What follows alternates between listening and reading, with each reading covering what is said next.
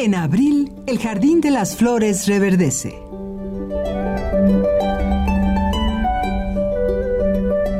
Fiesta del Libro y la Rosa 2017.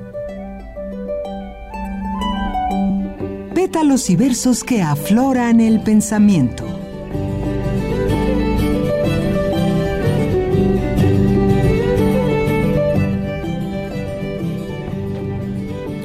Buenos días y bienvenidos todos y todas cuando son las 10 de la mañana con 6 minutos de este viernes 21 de abril. Tenemos el honor y el gran placer de dar inicio a esta transmisión especial de Radio UNAM en la fiesta del libro y la rosa 2017, un evento maravilloso en el que las letras salen al encuentro con nuestra mirada y me encuentro aquí también yo con Mario Conde, mi querido amigo, compañero de micrófonos, ¿cómo estás? Y de pláticas, Berenice Camacho, muy bien, muy bien, muchas gracias. Eh, contento de regresar a otra emisión de la fiesta del libro y la rosa. Es una manera en la que nosotros, los eh, adeptos a los libros, celebramos a nuestro propio mesías, a nuestros propios mesías literarios, porque digo, después de Semana Santa, qué mejor manera de celebrar de, la religión que en el momento en el que mataron al hombre que llegó a la tierra para salvarnos a todos. Entonces nosotros celebramos la muerte de las personas que nos trajeron la la palabra divina a través de las letras de, ese señor tan simpático llamado Miguel de Cervantes Saavedra, del otro no tan simpático, un poquito más amargado, pero también genial llamado William Shakespeare, y de aquel otro tan resiliente llamado Garcilaso de la Vega, el Inca Garcilaso de la Vega. Entonces estamos contentos de que a 400 años de sucesos tan tristes nosotros podamos hacer fiestas tan alegres. Pues yo no vine, eh, como dices Mario Conde, a Comala, yo vine al Centro Cultural Universitario porque me dijeron que acá había fiesta una tal fiesta del libro y la rosa. Mi madre me lo dijo. ¿A ti qué te dijeron? ¿Qué te contaron, Mario Conde? A mí me dijeron, tienes transmisión el miércoles. No, me, ofrecieron la oportunidad de, venir, me dijeron con Berenice Camacho y dije, bien, perfecto, creo que vamos a hacer una, una, dupla agradable y esperamos que para ustedes sea agradable, ustedes que nos están sintonizando a través del 96.1 de FM y en caso de que quieran saber eh, de a quién pertenecen estas voces y sobre todo las voces de todos los invitados, porque eh, voy, a, voy a pecar un poco de soberbia sobre nuestros compañeros que van a transmitir el día de mañana y el domingo. Nosotros, nosotros tenemos la suerte de tener a las eminencias que hacen toda esta fiesta posible, a, las direcciones dentro de la UNAM. Entonces, si quieren ponerle rostro a todas esas voces, pueden sintonizarlo en el canal de YouTube, en el streaming que está en este momento en el canal de YouTube en Radio UNAM. Ustedes ahí solamente escriban Radio UNAM en su YouTube y les va a aparecer un video que está corriendo en ese momento. Estamos en redes sociales, pueden comentarnos a través de Radio UNAM. Tenemos un Twitter, arroba tenemos un Twitter, arroba Radio UNAM, y en Facebook también Radio UNAM. Y estamos usando el hashtag, ustedes por favor úsenlo con nosotros, escucha la fiesta. Y el otro hashtag también es fiesta libro y rosa. Ese es el hashtag general. Escucha la fiesta para Radio UNAM. Allí estamos conversando. Queremos conversar con ustedes. Queremos que nos vean. Los estamos saludando en este momento en el streaming en YouTube. Así es que pues esto está arrancando. Y además de, sabemos que no somos la única cadena noticiosa e informativa dentro de nuestra Universidad Nacional. También están los compañeros de TV UNAM. Hay quien dice que hay un pique entre ambas. No es cierto. Solamente cuando jugamos fútbol eh, somos bastante competitivos, TV UNAM y Radio UNAM. Pero fuera de eso somos eh, un ensamble bastante amistoso. Entonces los invitamos a ver Días de Fiestas. Se está transmitiendo por TV UNAM desde aquí mismo, desde el Centro Cultural Universitario eh, va a estar el día de hoy, el día de mañana y el domingo, desde las seis y media hasta las siete. es conducido el programa por Laura García y Fernando Rivera Calderón. La dichosa Laura García estará en TV UNAM, así es que sigan esta transmisión, sigan nuestros, eh, también nuestra transmisión aquí en Radio UNAM y nos vamos a ir porque tenemos, ah, tenemos, tenemos una voz aquí a una voz que queremos presentar ya. Benito Taibo. Estoy con ustedes encantado. Eh, esta transmisión especial, el esfuerzo de un gran, gran equipo de profesionales que hacen posible esta transmisión. Y decir que les faltó decir de dos celebraciones. Una ah. de ellas son de los 100 años del nacimiento de Juan Rulfo todos somos hijos de, Pedro Páramo de alguna u otra manera. Ah, y por otro lado, los 50 años de la aparición de 100 años de soledad que es sin duda un hito en la historia de la literatura, por lo menos iberoamericana, me atrevo a decir. No, y mundial, me atrevo y mundial, a decir. sí. Por supuesto. Porque además las dos, a ver, Cien años de soledad tiene sin lugar a dudas un poco ah, del Pedro Páramo y de las ideas de Rulfo. Yo- Ah, No, no, no, adelante, adelante. No, no, que el realismo mágico surge a partir de, de que el, García lee. ¿Sabe? ¿Eh? Llega No. García Márquez a México y, eh, y su amigo eh, lo recibe, el que hacía la voz de los intocables. Ay. Ah, Uy. Iba a decir Elliot Ness, pero. Álvaro Mutis. Y Álvaro Álvaro Mutis, Mutis. lo primero que hace es, eh, gracias Jaime Casillas, nuestro subdirector de producción, Hola. Álvaro Mutis lo primero que hace es regalarle Pedro Páramo. Y parece ser que le vuela la cabeza a García Márquez. Y siempre dijo que mucho de lo que él crea tiene que ver gracias a esta impronta que genera la lectura de, de Rulfo en sus primeros días en, en la ciudad. Un, un amigo me preguntaba de cuál era la gran alaraca que se hacía alrededor de 100 años de soledad, porque él lo estaba empezando a leer y, y dice lo que uno tiene de primera impresión. Dice, en este momento es muy confuso para mí, me está gustando, pero no entiendo qué es lo que lo convierte en una gran obra. Entonces uno, uno le dice, primera, termina de leerlo, o sea, cuando acabes vas a tener esa, esa impresión. Y segunda, es que es una muestra clarísima de que en el estilo narrativo no importa en sí la historia que estás contando, sino el modo en el que le estás contando, que es una clase básica de, de narrativa. Sí, y además ese montón de cosas que te marcan para siempre. Yo cada vez que abro el refri en mi casa no puedo ver el hielo de la misma manera de- después de haber leído 100 años de soledad. Ya lo conociste. Claro, Sí, sí, hielo sí, lo claro. conoces de, de la mano de Melquiades y se convierte en esta cosa mágica traída por los sabios de Oriente y no en solamente agua congelada, ¿no? Esta magia circular, además, es una forma narrativa circular, la de García Márquez, que también comparte con Rulfo un tipo de inicio muy característico que se nos ha quedado grabado en la memoria. Yo, eh, bueno, eh, el Yo vine a inicio- Comala. Yo vine a Comala, que bueno, yo hacía este primer guiño al inicio. Yo no vine a Comala, pero yo vine al Centro Cultural Universitario porque me dijeron que aquí estaba la fiesta. Muchos años después, frente al pelotón de fusilamiento, Aureliano Buendía recordaba la tarde en que su padre lo llevó a conocer el hielo. Así empieza 100 años de soledad. Ahí Eh, está. Y también, bueno, el, eh, el Quijote, que también estamos eh, eh, festejando la muerte de estos grandes. Oye, creo que... Miguel de Cervantes, William Shakespeare. Creo que es, eh, en este momento pienso que has planteado un, un gran, un gran arranque de- en el que podríamos hablar de varios arranques justo de las literaturas, porque Shakespeare también es famoso por un montón de, de arranques, de obras. ¿Quién fuera una musa de fuego para empezar uno, una de sus obras más famosas? Claro. Y eh, este, dos familias eh, iguales en nobleza, divididas por un conflicto donde ya te ponen al tanto inmediatamente de Romeo y Julieta.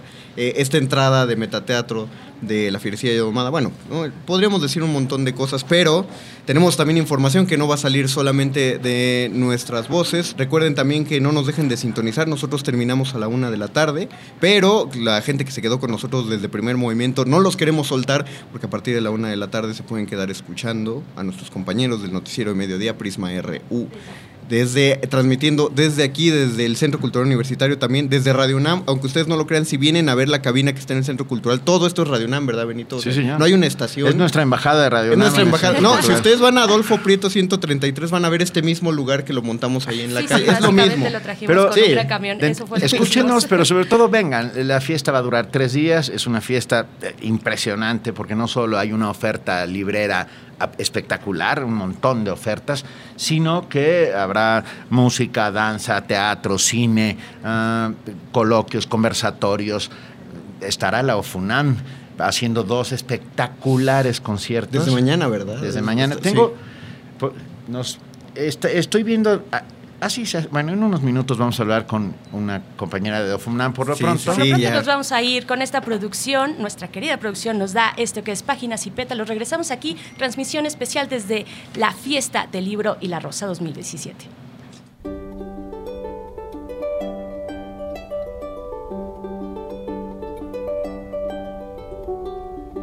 En abril, el Jardín de las Flores reverdece.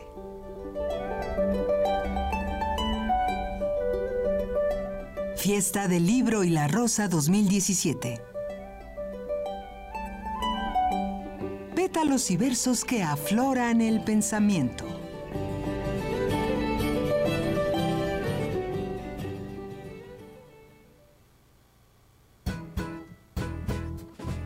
La fiesta se desglosa en páginas y pétalos. Desde hace nueve años, la UNAM celebra el Día Internacional del Libro y el Derecho de Autor con la fiesta del libro y la rosa que inicialmente contó con 28 expositores editoriales. En su edición 2017, ese número se ha incrementado a 80, que representan a 850 fondos editoriales. De los 3.000 visitantes que se recibieron en aquella primera celebración, se espera que para este año se reúnan alrededor de 25.000.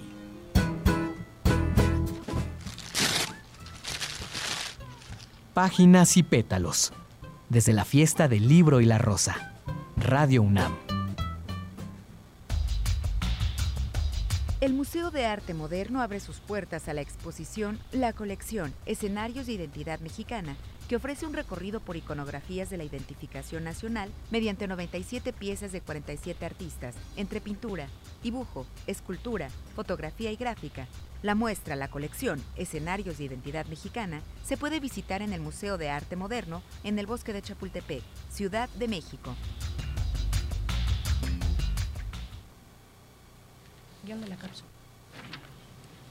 Regresamos aquí a nuestra cabina de Radio Nam, donde ya les dijimos que esta es la totalidad de la estación. Si ustedes quieren conocer cómo se ve toda Radio Nam, vengan aquí, son estos dos cuartos y lleno de toda la gente que hace el esfuerzo posible. Y suena bastante bien. Suena bastante bien. Estamos aquí eh, en una de las orillas, de los costados, pegaditos a la, al Centro Cultural. Estamos en el estacion- estacionamiento número 3 del Centro Cultural Universitario. Aquí nos pueden pasar a saludar. Además, hace un día delicioso. Está calientito, todavía un poco fresco, pero pinta muy bien para dar arranque a esta fiesta de los libros y las letras. Mario Conde ya están con nosotros. Ya están con nosotros Ángel Figueroa y José Luis Vázquez, que nos van a contar de otra cosa que también está aquí en el estacionamiento 3. Bienvenidos Ángel, José Luis, qué bueno que están aquí. Muchas gracias. Muy buenos días a todos. Buenos días. Eh, háblenos, eh, em- em- empezando por la unidad móvil Prometeo.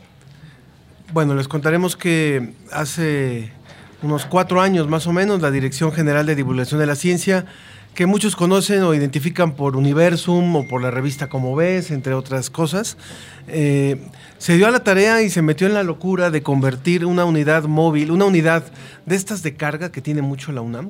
Ustedes identifican estas, estos camionzones Mercedes-Benz que tienen una lona azul. Ajá. Bueno, pues una de esas, la verdad es que estaba bastante desaprovechada. Estaba en muy buen estado, pero bastante poco ocupada. Y entonces nos dimos a la tarea, gracias al apoyo de la, de la Secretaría General, en, en la época de la administración anterior y del coordinador de, de la investigación científica de modificar por completo la unidad. Se le quitó el toldo, se le quitó la plataforma, se le se amplió el chasis y se convirtió en un gran escenario móvil que tiene eh, la función de ir a recorrer muchos espacios, de andar por calles, por sitios públicos, por plazas, haciendo actividades de comunicación de la ciencia. Teatro, charlas, eh, cine, eh, talleres, en fin, muchas actividades. Y esto, bueno, pues se presentó a la sociedad ya modificado el 12 de octubre del año 2015, hace un poquito más de un año, un año y medio. Y bueno, pues desde ese entonces ha estado rodando. Ya es la segunda vez que nos presentamos aquí en la fiesta del libro y la rosa. Y la verdad es que pues tenemos, estamos muy contentos con esta unidad. Viene regresando de un gran mantenimiento que no se le había hecho por muchos años y, y está ahorita como, como, Como una jo- como jovencito. Como jovencito, porque es Prometeo, además Ah. atinadísimo el nombre. Exacto. Eso lo bautizó la comunidad de, de, ese- de- de- de Radio UNAM, ¿eh? Ah, sí, Ah, o sea, se Porque cuando una- se presentó, Ah. se presentó, tú cuéntalo, José Luis, cuando se presentó en, en, en primer movimiento. Sí, cuando se presentó el camión, el doctor eh, José Franco, Ajá. en aquel entonces director de divulgación de la ciencia, convocó a que los radioescuchas, él tuvo un enlace con primer movimiento y ahí convocaron a que los radioescuchas lo propusieran nombres.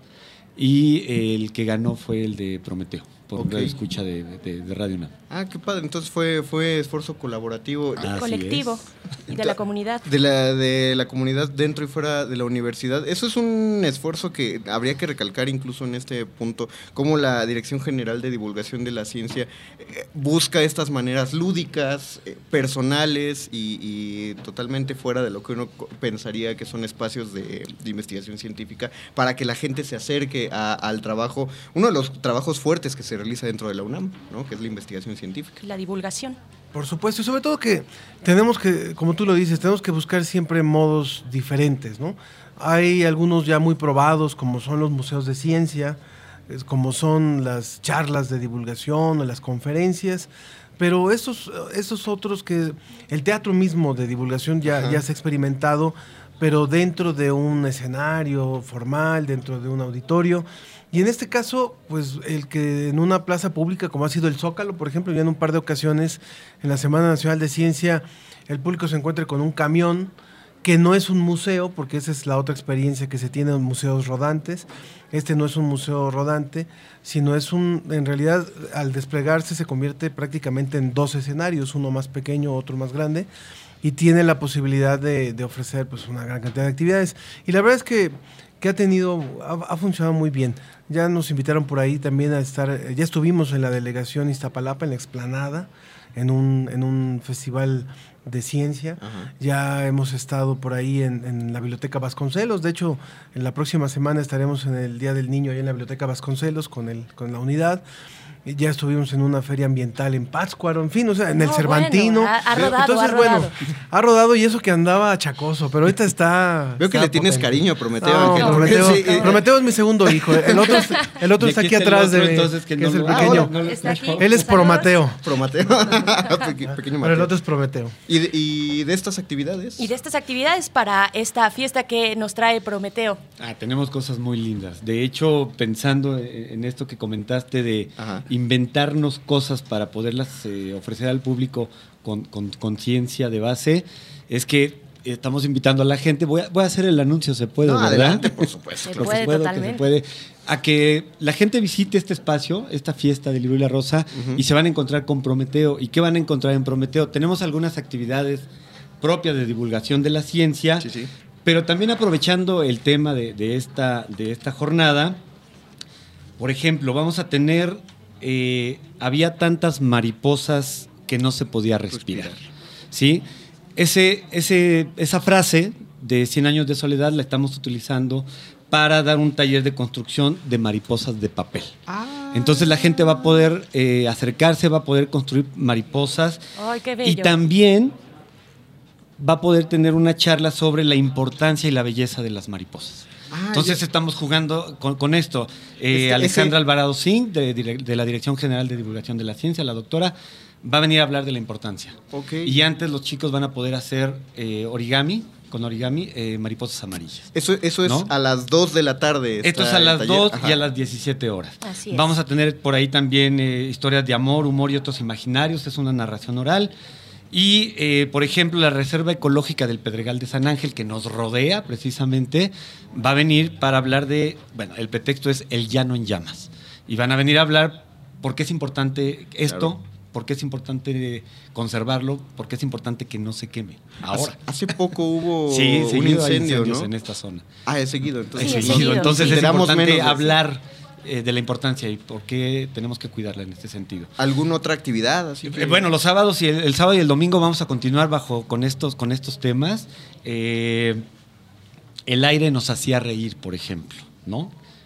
De Pedro Páramo, Bien. que está en Pedro Páramo. Ajá. Eso nos va a servir para elaborar papalotes y para hablar de aerodinámica. Ese sí lo quiero ¿No? tomar. e- Ese definitivamente tengo que venir porque yo odiaba los papalotes de la primaria porque Pero jamás ahora se los elevaban. adoras, ¿no? No, ahora, ahora me, no, me gustan los papalotes, pero odiaba los de la primaria porque jamás se elevaban. Claro. Había, no, no, no eran aerodinámicos. Pero yo sé además que hace muy poco tiempo volaste tu primer papalote con éxito. Ah, Así es que creo que puedes. eh, Puedes tomar este papalote, candidato. pero además Sí. te vas Sí. a llevar este, la información sobre aerodinámica. Sí, porque no ¿Por tengo qué se elevan? ¿Por qué? Eso no- Pues, es magia. Es, Es este, magia. es Es Dios- magia que te pueden explicar. Un dios ¿Qué furioso que levanta el papalote y lo jala. ¿Y el domingo?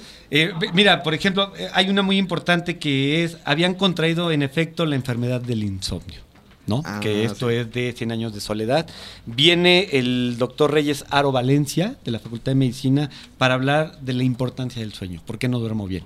Esa charla es muy interesante, trastornos es- eh, de trastornos del sueño. Va a estar el día de mañana El- a las 17 horas, el sábado. El domingo continuamos con las actividades de, de aquí de difusión cultural que también programaron sobre Prometeo. Eh, vamos a tener la leyenda de San Jordi, que es una puesta en escena aquí. Eh, historias de amor y narraciones, distintas narraciones orales.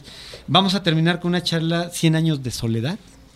Viene eh, Nelly Torres Gutiérrez, es una psicoterapeuta, para hablar de la dinámica familiar y salud mental. Muy, muy ad hoc. Exactamente. 100 años de soledad. Exactamente. Estos puntos en los que convergen las ciencias y las artes y que la Dirección General de Divu- Divulgación de la Ciencia lo hace de esta manera fantástica y fenomenal con Prometeo, la unidad móvil que se encuentra ¿dónde?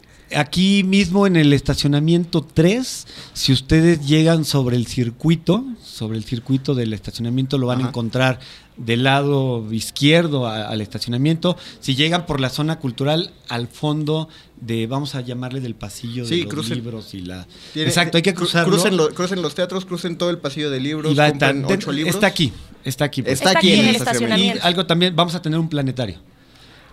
Tenemos un planetario que va a estar este, los dos días, no, los tres días. Ok, desde va a estar hoy los tres domingo. días para que también venga la gente, se pueda meter al planetario y pueda disfrutar de eso. Pues ahorita échense a correr a la unidad Prometeo para que no les ganen el lugar. eh, también ustedes para que no les ganen su lugar, que están ahí, les pertenece al lado de la unidad. Mientras tanto, nosotros agradecemos a Ángel Figueroa, José Luis Vázquez, que bueno que estuvieron aquí en la cabina de Radio UNAM. Muchísimas gracias a ustedes. Y bueno, hoy empezamos a las 11 de la mañana justamente eh, con estas Ya, actividades. ¿Y puedo hacer una invitación adicional? Por supuesto que sí. ¿Se vale? Sí, sí, vale? sí, Se vale, adelante. se vale. Podríamos decir que sería como una resaca para el martes, ¿se puede? Ok, sí. O sea, porque eso va a ser viernes, sábado, domingo. Y Pero martes que hay. resulta que la Dirección General de Divulgación de la Ciencia está haciendo desde el año pasado unas mesas temáticas que se llaman Más Ciencia.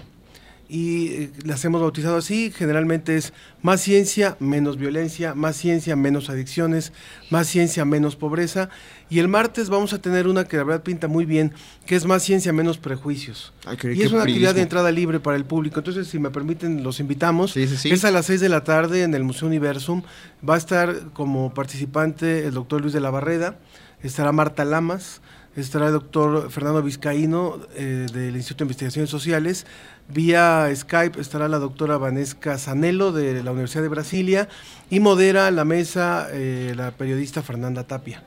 Entonces, invitamos al público a, a Universum, perdón por el anuncio, No, no, pero, adelante. pero sabemos que tienen un gran público y que es un público también interesado en estas actividades. Somos el mismo barco de la UNAM. invitar. No, Así pues, es. Ahí los esperamos a las 6 de la tarde en Universum este martes 25. Perfecto, y ahí está la invitación. Entonces también para esas actividades eh, post-resaca, como nos dicen siempre la ciencia, Para la pensando en cruda, para la cruda de la fiesta. Una cruda cultural y Claro científica. Así es. Muchas gracias Ángel Figueroa, Gracias José. Luis Vázquez. También nos veremos el martes a las 6 de la tarde ahí en el Museo Universum. Mientras tanto, para darnos una vuelta de cómo se ve Prometeo, escuchamos algo, ¿no, Bere? Escuchamos algo bello, nos vamos con Bello Abril de Fito Páez, una canción del álbum Naturaleza Sangre dedicado al poeta argentino Juan Gelman, quien este año pudo reunirse con su nieta Macarena, desaparecida al nacer durante la dictadura argentina, una de tantas historias que se acumulan allá en el sur de este continente. Vamos y regresamos aquí a la fiesta.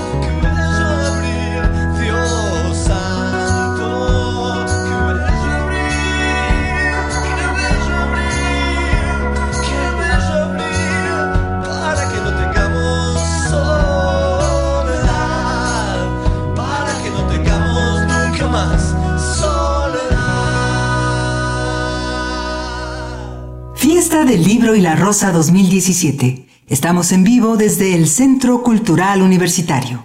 Radio UNAM.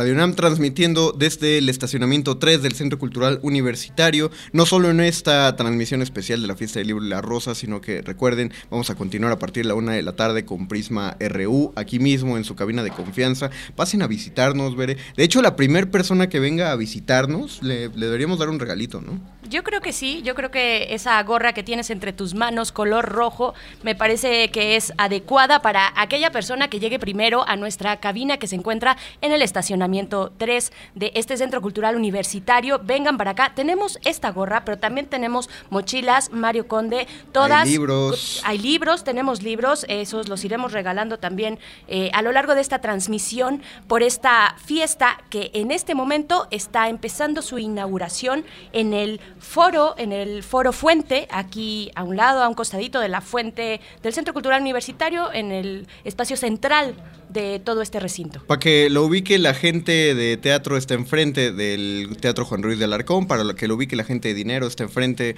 del restaurante Azul y Oro. Nunca he entrado al Azul y ¿Nunca Oro. Es uno de, mi- de mis bulls de la vida. No crean que todos los regalos se van a ir tan fácil. La gorra se va fácil porque si son las primeras personas en acercarse a la cabina y así nada más solo tienen que llegar y decir quiero mi gorra y se llevan la gorra. Pero habrá dinámicas para los demás regalos, veré. Por Habrá ejemplo, las dinámicas, mochilas. eh, sobre todo para las mochilas. ¿Qué, qué te gusta, Mario Conde? ¿Qué... Ya tenemos, a- Ah, ya tenemos a alguien para la gorra. ¿Ya llegaron por la gorra? Ya, ya llegó Ven, la gorra. Pasa, pasa por acá, ya tenemos a alguien que se llevó la gorra. Recuerden que también tenemos libros, tenemos distintos libros de publicaciones UNAM y no solamente, sino también Revistas. de otras editoriales. Aquí está nuestra compañera. Nuestra tímida compañera. Por favor, acércate bienvenida. y dinos Es tu cómo te micrófono, llamas. es, es tu universidad. ¿Cuál, cuál es tu nombre? ¿Cómo te llamas? Ah, me llamo Carolina, Hola, soy de la Facultad de Arquitectura de la UNAM. Ah, arquitectura es una Bien. carrera, no es cierto. Saludos a la Facultad de Arquitectura Por que está que enfrente de, de cruzando el campus frente a. En el este- lugar más bonito de este campus universitario. Es muy, es muy bonita la, Muy la bonito, Facultad de sí. Arquitectura, de- debía ser, no debía ser, para menos te llevas tu gorra oficial de Fiesta del Libro y la Rosa, nada más porque viniste y nos dijiste, ¿quieres mandar un saludo o algo? A Jorge Volpi, por ejemplo. Mm, sí, un saludo a toda la facultad que de seguro está en entregas. Bien, en se, entregas. se, se llevó a toda la facultad con, con ella el saludo. Pues felicidades, Carolina, puedes llevarte Gracias. la gorra. Muchas gracias. Gracias. Nosotros, Mario Conde, tenemos ya un Nosotros. enlace, nosotras, nosotros, al Foro Fuente, porque ya estamos con Jorge Díaz, nuestro Ah. reportero que está ya en la inauguración de esta fiesta del libro y la rosa. Adelante, Jorge. ¿Nos escuchas, Jorge? ¿Qué tal? Muy buenos días. Eh, yo me encuentro aquí ya en el Foro Fuente, en donde está por comenzar la inauguración de, esta de, eh, de la fiesta del libro y la rosa 2017 de la UNAM. Un eh, logotipo en esta ocasión que asemeja a un rostro con una rosa justamente eh, en la parte del ojo y como una, som- una sombrilla, un libro abierto que está sosteniéndolo un pequeño paraguas. Bueno, aquí se encuentran ya Rosa Beltrán, directora de literatura de la UNAM, Joaquín Díez Canedo, director general de publicaciones, Imelda Martorelli, coordinadora de difusión de Universo de las Letras y por supuesto Jorge Volpi, coordinador de difusión cultural de la UNAM. Todo listo ya, aquí se encuentran ya los medios de comunicación, cámaras de televisión, de video que estarán justamente eh, al tanto de esta inauguración que está por comenzar, repito, la gente ya está acomodada en sus respectivas sillas y solamente esperamos la inauguración por parte de Jorge Volpi. Aquí se encuentra también eh, Benito Taibo, quien, eh, como lo definió, lo saludo yo hasta allá, en lo que él dijo es la embajada de Radunam, aquí en el Centro Cultural Universitario. Benito, ¿qué nos puedes decir acerca de esta inauguración? Ah, puedo decir, como siempre, que es una verdadera emoción. Nueve años ya de fiestas del libro y la rosa se ha convertido en una verdadera tradición universitaria ah, que hace ah, que este centro cultural viva ah, de una manera muy intensa durante tres días alrededor de los libros, de la palabra, de la imaginación, de la inteligencia, de la música. Eh, vénganse para acá. Ese es el mejor mensaje que puedo decir. Vénganse para acá, son tres días espectaculares. En estos instantes está subiendo ya al presidium ah, Jorge Volpi, nuestro coordinador de difusión cultural, acompañado por Rosa Beltrán, Joaquín Díaz Canedo y Melda Martorell para dar inicio a la inauguración de esta fiesta del libro y la rosa 2017. Le dejo el micrófono a Jorge. Gracias, Benito. Bueno, pues es- continuamos con esta inauguración, amigos eh, de Radio UNAM y eh, del auditorio que nos están escuchando en estos momentos. Eh, está por comenzar, ya están subiendo a esta plataforma ubicada justo frente al Teatro Juan Ruiz, a la, a la sala Juan Ruiz de Alarcón. Jorge, está por comenzar ¿cu- este evento nos vamos a acercar poco a poco a la bocina donde podremos captar parte del mensaje. En estos momentos se está iniciando ya. Jorge Volpi con su alocución. Y vamos a escuchar un momento lo que está diciendo el coordinador de difusión cultural. de esta nueva edición de la fiesta del libro y de la rosa. Y me acompañan Rosa Beltrán, eh, directora de literatura de esta universidad, Joaquín Díaz Canedo, director de publicaciones, e Imelda Martorell, coordinadora de esta misma fiesta. En primera instancia tengo que hacerles un anuncio importante.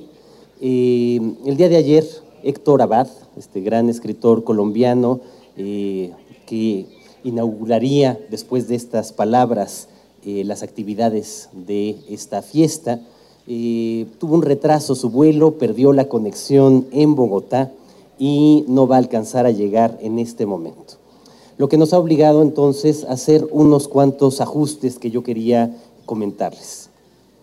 El día de mañana entonces vamos a tener aquí en este foro, en primera instancia, a los hermanos Juan Carlos y Pablo Rulfo, a los que les agradezco particularmente que eh, hayan accedido a estar con nosotros en esta fiesta y en estas actividades en torno a los 100 años del nacimiento de Juan Rulfo.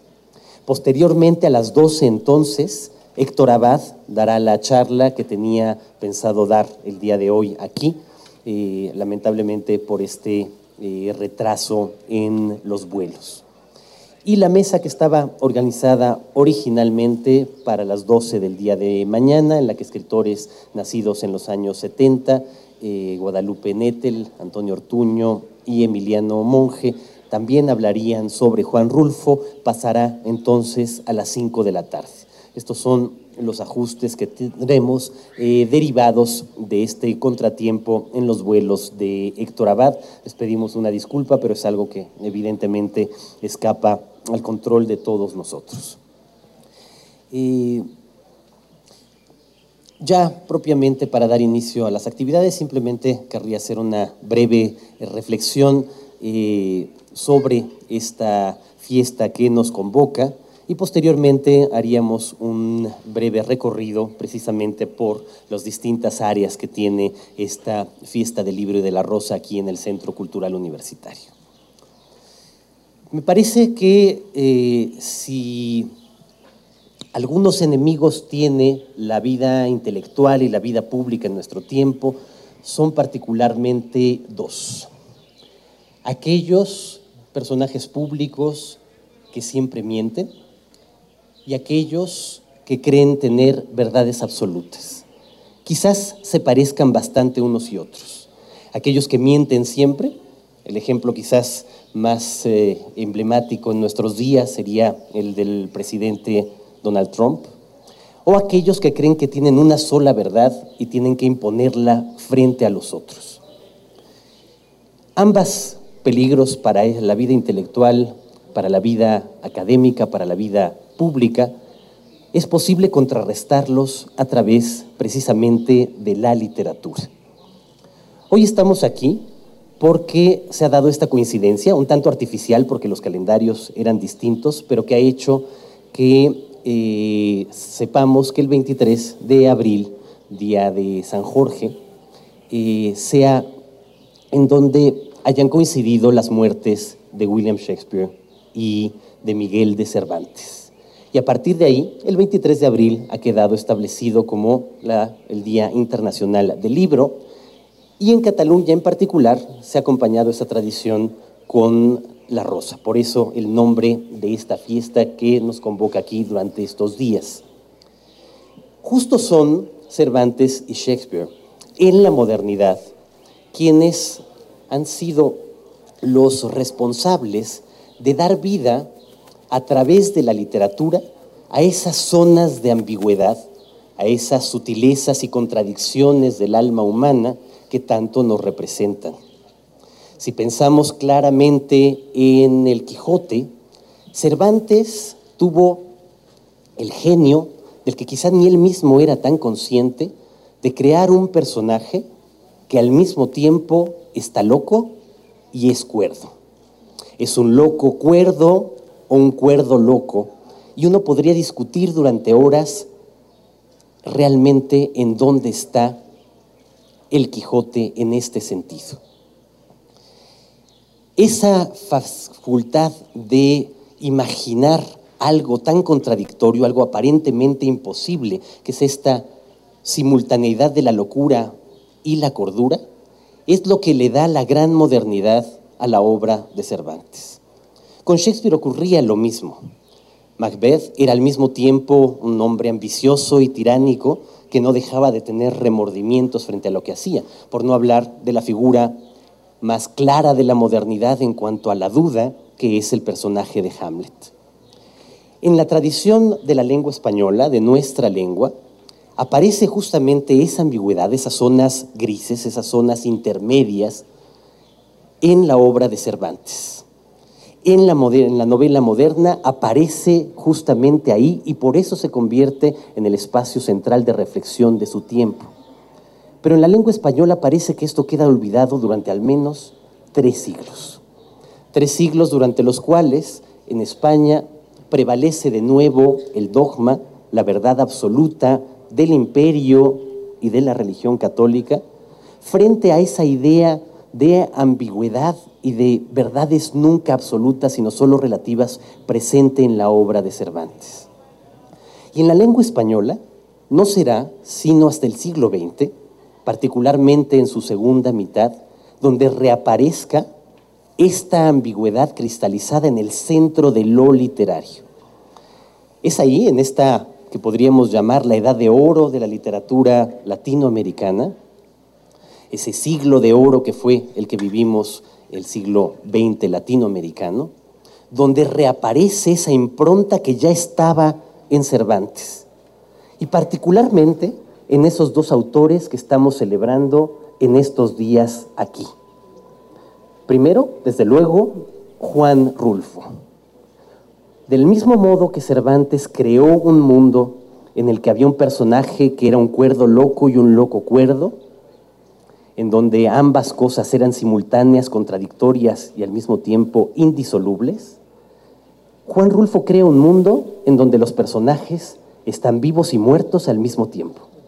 Al mismo tiempo comparten la sustancia de la vida, las pasiones, el desenfreno, la locura de la vida, pero al mismo tiempo sabemos que están muertos. Y otra vez ahí tenemos claramente esa misma zona de ambigüedad.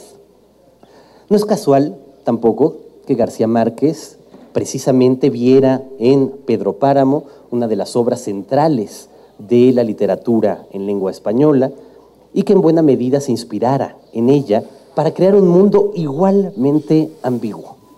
Un mundo que es al mismo tiempo fantástico y realista, donde estamos viendo que los personajes tienen una vida cotidiana que a nadie le sorprende, pero esa falta de sorpresa se refleja también en las cosas maravillosas que les pasan una y otra vez. De ahí que sea maravillosa esta conjunción de la fiesta del libro y de la rosa en estos cuatro autores emblemáticos, Cervantes y Shakespeare, y luego Rulfo y García Márquez, que estaremos celebrando y que estaremos sobre todo queriendo que ustedes, los lectores, encuentren precisamente la manera de discutir con ellos qué es lo que ocurre verdaderamente en sus libros.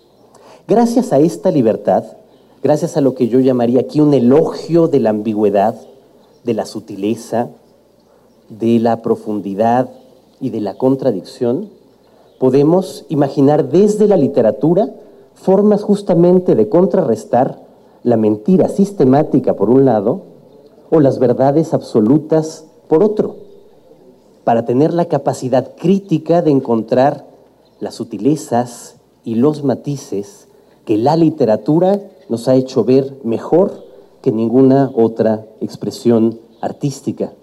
Porque gracias a la literatura podemos vivir esas otras vidas. La vida del Quijote loco y cuerdo, la vida de los personajes de Pedro Páramo vivos y muertos, la vida de los personajes de García Márquez que están entre la realidad y la imaginación y la fantasía permanentemente. No quiero, pues, sino con estas palabras, eh, insistir en que aquí en la universidad es justo el espacio para tener esas discusiones permanentes, para que la crítica sea el arma permanente para luchar contra la mentira, pero también contra las verdades absolutas que esgrimen unos cuantos, para que aquí, desde la reflexión, el diálogo y el debate, podamos imaginar una vida intelectual y una vida pública para México y para el mundo mucho mejor. Les doy la bienvenida, pues, a esta fiesta del libro y de la rosa. Disfruten la enorme cantidad de actividades que tendremos a lo largo de estos tres días y entren en esos terrenos siempre ambiguos de la gran literatura. Muchas gracias. Bueno, pues amigos del auditorio y conductores allá en la mesa de Radio UNAM, este fue el, eh, fueron las palabras de Jorge Volpi, coordinador de difusión cultural de la UNAM, donde ratificó un eh, discurso que se ha venido mencionando en los últimos días en nuestra casa de estudios. Primero el rector, al hablar justamente de estas mentiras y luchar contra las verdades absolutas, concretamente en contra de los discursos de Donald Trump. No sé si tengan algún cuestionamiento alguna pregunta. Eh, queremos saber, Jorge, particularmente cómo está el flujo de asistentes a la fiesta del libro por allá. Eh, siempre ustedes reciben la primera, bueno, el Foro Fuente recibe la primera oleada de gente. Nosotros desde el estacionamiento 3 empezamos a filtrarlos, pero ¿cómo, cómo ves a la comunidad universitaria que está llegando? Bueno, mira, durante la inauguración ya había eh, una mayoría de las sillas ocupadas aquí en este foro, foro Fuente, pero la gente está llegando continuamente, están bajando por las escalinatas junto al museo o frente al Museo Universitario de Arte Contemporáneo. Estamos viendo que llegan familias, llegan jóvenes, llegan eh, adultos, incluso personas de la tercera edad quienes no se quieren perder esta fiesta del libro y la rosa. Es eh, bastante eh, fuerte y concurrida la, la asistencia de las personas que vienen a esta fiesta del libro y la rosa. Bueno, muy bien, Jorge Díaz, muchas gracias por hacer el enlace con nosotros desde el helicóptero de Radio UNAM. Te mandamos un saludo y volvemos a platicar contigo al ratito. ¿Te Con parece? mucho, con mucho gusto, buenos días. Buenos días, Jorge.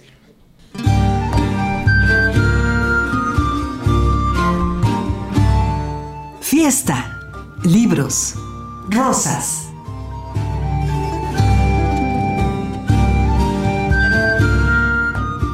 Fiesta del Libro y la Rosa 2017. Radio UNAM transmitiendo en vivo desde el Centro Cultural Universitario.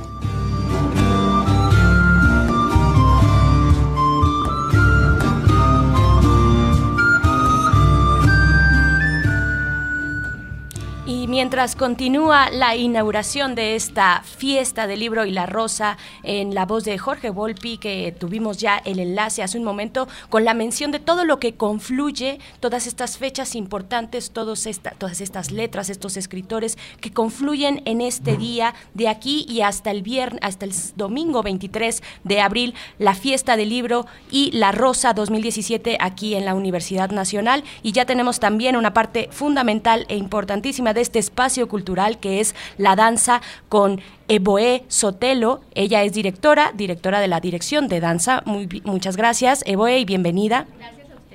Es, es un gusto tenerte aquí en la cabina. Eh, no todo, una, una de, la- de los plus de la literatura es que no todo se debe tratar sobre libros. eh, los temas son variadísimos y hay cabida para todo. La gente que asista al Centro Cultural Universitario en estos tres días, ¿a qué clase de actividades puede acceder de la dirección de danza? La dirección de danza estará presente en esta fiesta eh, a través de dos actividades fundamentales. Eh, una, una serie de clases abiertas, clases públicas dirigidas a todo aquel que tenga ganas de bailar en la explanada de la espiga. Esta, eh, durante todo el día, en los tres días de la fiesta del libro y la rosa, se estarán llevando a cabo eh, clases de danza de distintos géneros. Y por otro lado, tenemos una propuesta de programación dancística en la sala Miguel Covarrubias eh, con la Compañía Nacional de Danza, los tres días también, los viernes y sábados a las 7 y el domingo a las 8 de la noche, si quieren abordo un poco eh, más. Podemos Ajá. empezar por ahí, por ese, por ese programa, porque son, son dos presentaciones, la, bueno, Sí. dos coreografías. Dos coreografías las que ok. se presentan. Sí, eh, la Compañía Nacional de Danza presentará Esquina Bajan. Es una coreografía de la coreógrafa Nelly Happy, es un ícono de la danza nacional, un Ujú. pilar de, de los coreógrafos en México.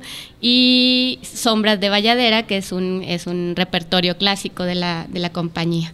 Eh, Esquina Bajan especialmente, digamos, eh, tiene interés porque es una pieza que es una especie de viñeta coreográfica sobre el México del pasado, eh, alrededor de los 40, 50, eh, con música eh, que, que genera como toda una ambientación sobre la ciudad, la Ciudad de México en esa época eh, y alude, digamos, a la vida del ciudadano común que aborda un camión urbano para ir a trabajar y en eso se escucha la radio, en la radio a los Panchos, a, Podemos- a Pérez Prado. Podemos decir la época romántica de la ciudad, ¿no? Antes de que esta empezara a, a crecer. La época de oro, dicen Exacto, algunos, de ¿no? oro, cuando había muchas esperanzas y oportunidades. tú- El desarrollo estabilizador, le. Bueno, a mí me gusta pensar en la época de oro por el modo de cronistas que tenían eh, la Ajá. familia Burrón Claro. retratando Exacto, todo exacto. este, este folclore que tú dices, a, a Chava Flores cantando el día a día del mexicano. Entonces, Exacto, a Toña la Negra.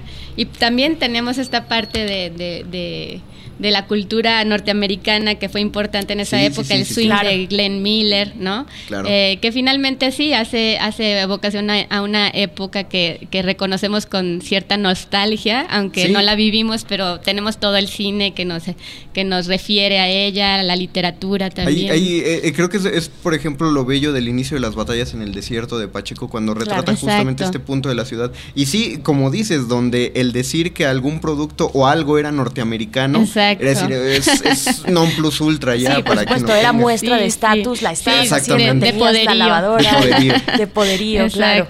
Entonces, bueno, a esto refiere la pieza, me parece muy interesante y dentro del contexto actual, político, social mexicano, es interesante porque va- vamos a, a reconocer cosas que incluso podamos eh, eh, sentir como cierta ingenuidad también en ese sí. en ese universo. Ahora estamos viviendo como otra otra historia, ¿no? Un- Tenemos una- otros referentes. Una globalización como muy, muy Exacto. a lo... No, no sé dónde está la Una homogenización Ajá, también, ¿no? De- Exactamente. De, de- Sí, de pero- conceptos, de criterios, de, Claro, de y se ti- valores. Y se tiende a romantizar también el pasado, ¿no? Y eso es lo que nos, nos ocurre a nosotros. Exacto, entonces bueno, yo creo que tiene interés eh, eh, en ese sentido esta pieza, ¿no? Y, y creo que en ese sentido también toca con muchos aspectos de la literatura mexicana, ¿no? O sea, con muchos, eh, tenemos muchísimos eh, escritores que han abordado también ese México, también desde ese lugar, desde, desde la distancia histórica, ¿no? Y, y bueno, en, en el, en el ámbito de lo coreográfico también, también tenemos esta oportunidad. Qué, qué interesante revisar, eh, saber cómo se hace la traducción al cuerpo de Exacto. toda- todo ese folclore. Eso es esquina Exacto. baja, Ajá, bajan. ¿Y exacto. sombras de Valladera? Sombras de Valladera es un, es un repertorio clásico de, dentro de la danza del ballet, ¿no? Eh, la palabra Valladera hace referencia a las mujeres consagradas a la danza por la religión, llamadas Devadasi en la India, a donde llegaron los navegantes portugueses y las llamaron bailadeiras, de donde ha derivado a Valladeras. Desde la infancia estas doncellas eran formadas con una rigurosa disciplina artística para llegar a ser bailarinas profesionales, cuyas presentaciones se realizaban principalmente en ceremonias religiosas y sagradas. Esto es lo que es el texto, digamos, digamos, que, que, que abre el programa de mano para antes de, de encontrarnos con la pieza coreográfica. Es un, es un clásico de la danza, todas las compañías de danza clásica en el mundo Ah, tienen este repertorio, ¿no? Es, eh, vaya, de los repertorios que no faltan en Es, es el ninguna Hamlet de la danza, entonces. Sí, digamos Sí. que es entre, entre tantas, eh, hay varios, varios eh, repertorios clásicos claro. que son fundamentales y, y este, digamos, es uno de los que toda compañía de cierto nivel eh, eh, eh, dentro del, del ámbito del clásico eh, tiene siempre dentro de su repertorio. Por lo que nos leíste, se tiene la, la impresión de que haya un asunto casi ritual, ¿es correcto? Sí, eh, esto tiene, hace referencia, digamos, al ámbito oriental del, del, del ejercicio dancístico en Oriente, ¿no? En la India específicamente. Entonces, es toda una elaboración dentro del ballet eh, que hace referencia a toda la gestualidad y a todo el universo simbólico, digamos, de, de, de Oriente, ¿no? Entonces, es interesante también ver la reelaboración a nivel del lenguaje del cuerpo y del, del, diseño coreográfico de todos estos aspectos que, que surgen en un, en un espacio, en un territorio ritual que no tiene nada que ver con la expresión escénica que, que tiene la intencionalidad de referirse a un espectador, eh, sino al contrario, ¿no? que, que, que está diseñada en un principio para ser ofrecida a los dioses. Entonces hay e- esa des- descontextualización, digamos, del ejercicio escénico me parece como bien interesante. ¿no? Sí, por supuesto. Eso y esta es- resignificación corporal también. Eso es Esquina Baja ni Sombras de Valladera de la Compañía Nacional, bueno, interpretado por la Compañía Nacional de. Danza. Va a estar eh, a las 7 y a las 8 de la noche. Sí, O sea, eh, Sala Miguel Viernes y sábados, ajá, a las 7 y el domingo a las 6 en Y- la sala Miguel Covarrubias. Y tenemos todavía, creo, un par, dos minutitos para hablar acerca de que se van a dar unos talleres abiertos de... Solo, Sí. solo decir nada más que en la sala Miguel Covarrubias, por supuesto, la entrada es libre, como a Sí, muchos otros recintos, por ejemplo, el MOAC, no sé, ya hablaremos Sí. de esos, pero, Pero en este caso, lleguen temprano entrada para libre, alcanzar. cupo Sí, muy importante, muy importante comentario, porque sí, es es entrada libre, es una gran oportunidad de ver a la Compañía Nacional de Danza en un teatro que yo considero que es ¿No? el mejor teatro para la danza en Exacto, México. sí, sí, lo he mismo, sí, sí. Sí. Eh, bueno, tenemos por otro lado las clases abiertas. eh, también son, por supuesto, para todo aquel que quiera bailar.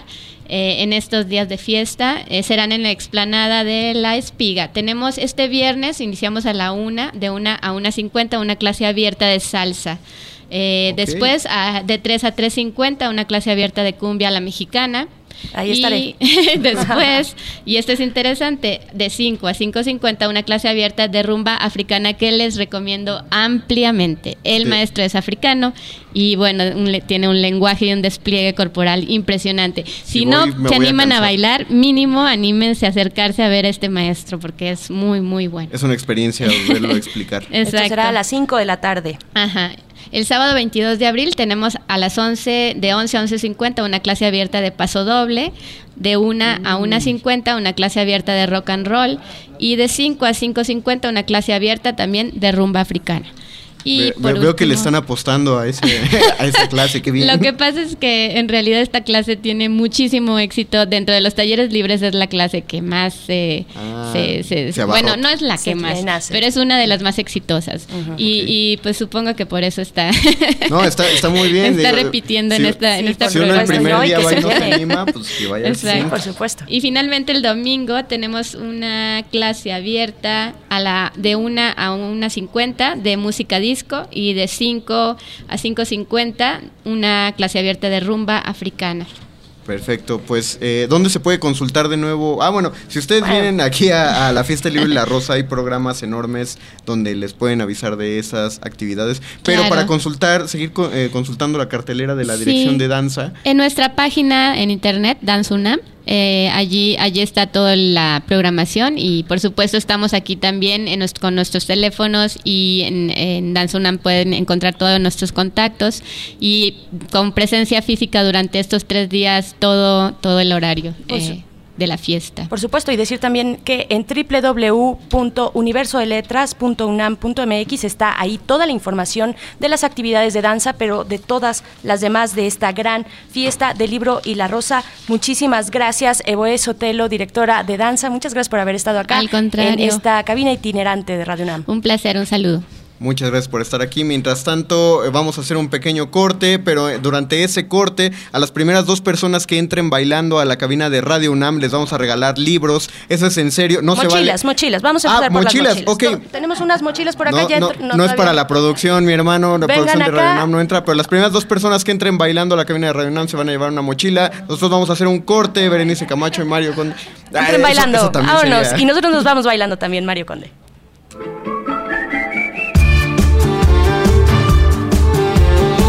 Fiesta del Libro y la Rosa 2017. La magia de las letras en Radio UNAM.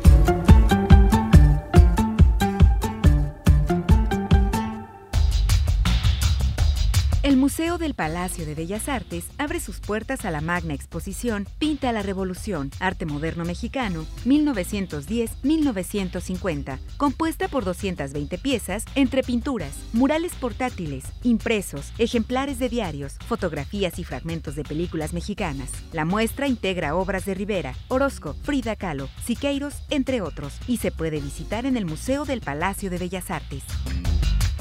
Las letras y las rosas inspiran.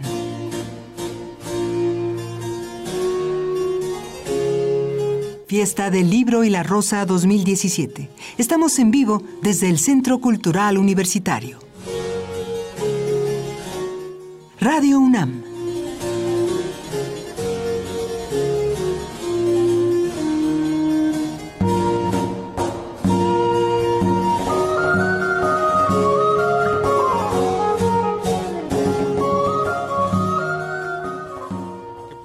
Hay dentro de la cabina. Si usted no nos está sintonizando en el YouTube, en el streaming, usted no se enteró que Berenice Camacho estaba bailando con uno de los orgullosos ganadores de una de las mochilas de, de la fiesta del libro y la rosa. Eh, de- muchas gracias, caballero. Ah, Raimundo García. Raimundo García, que ya se lleva su mochila. Así es que muchas gracias por esa pieza, don Raimundo. No, manda saludo a la Facultad de Ingeniería y...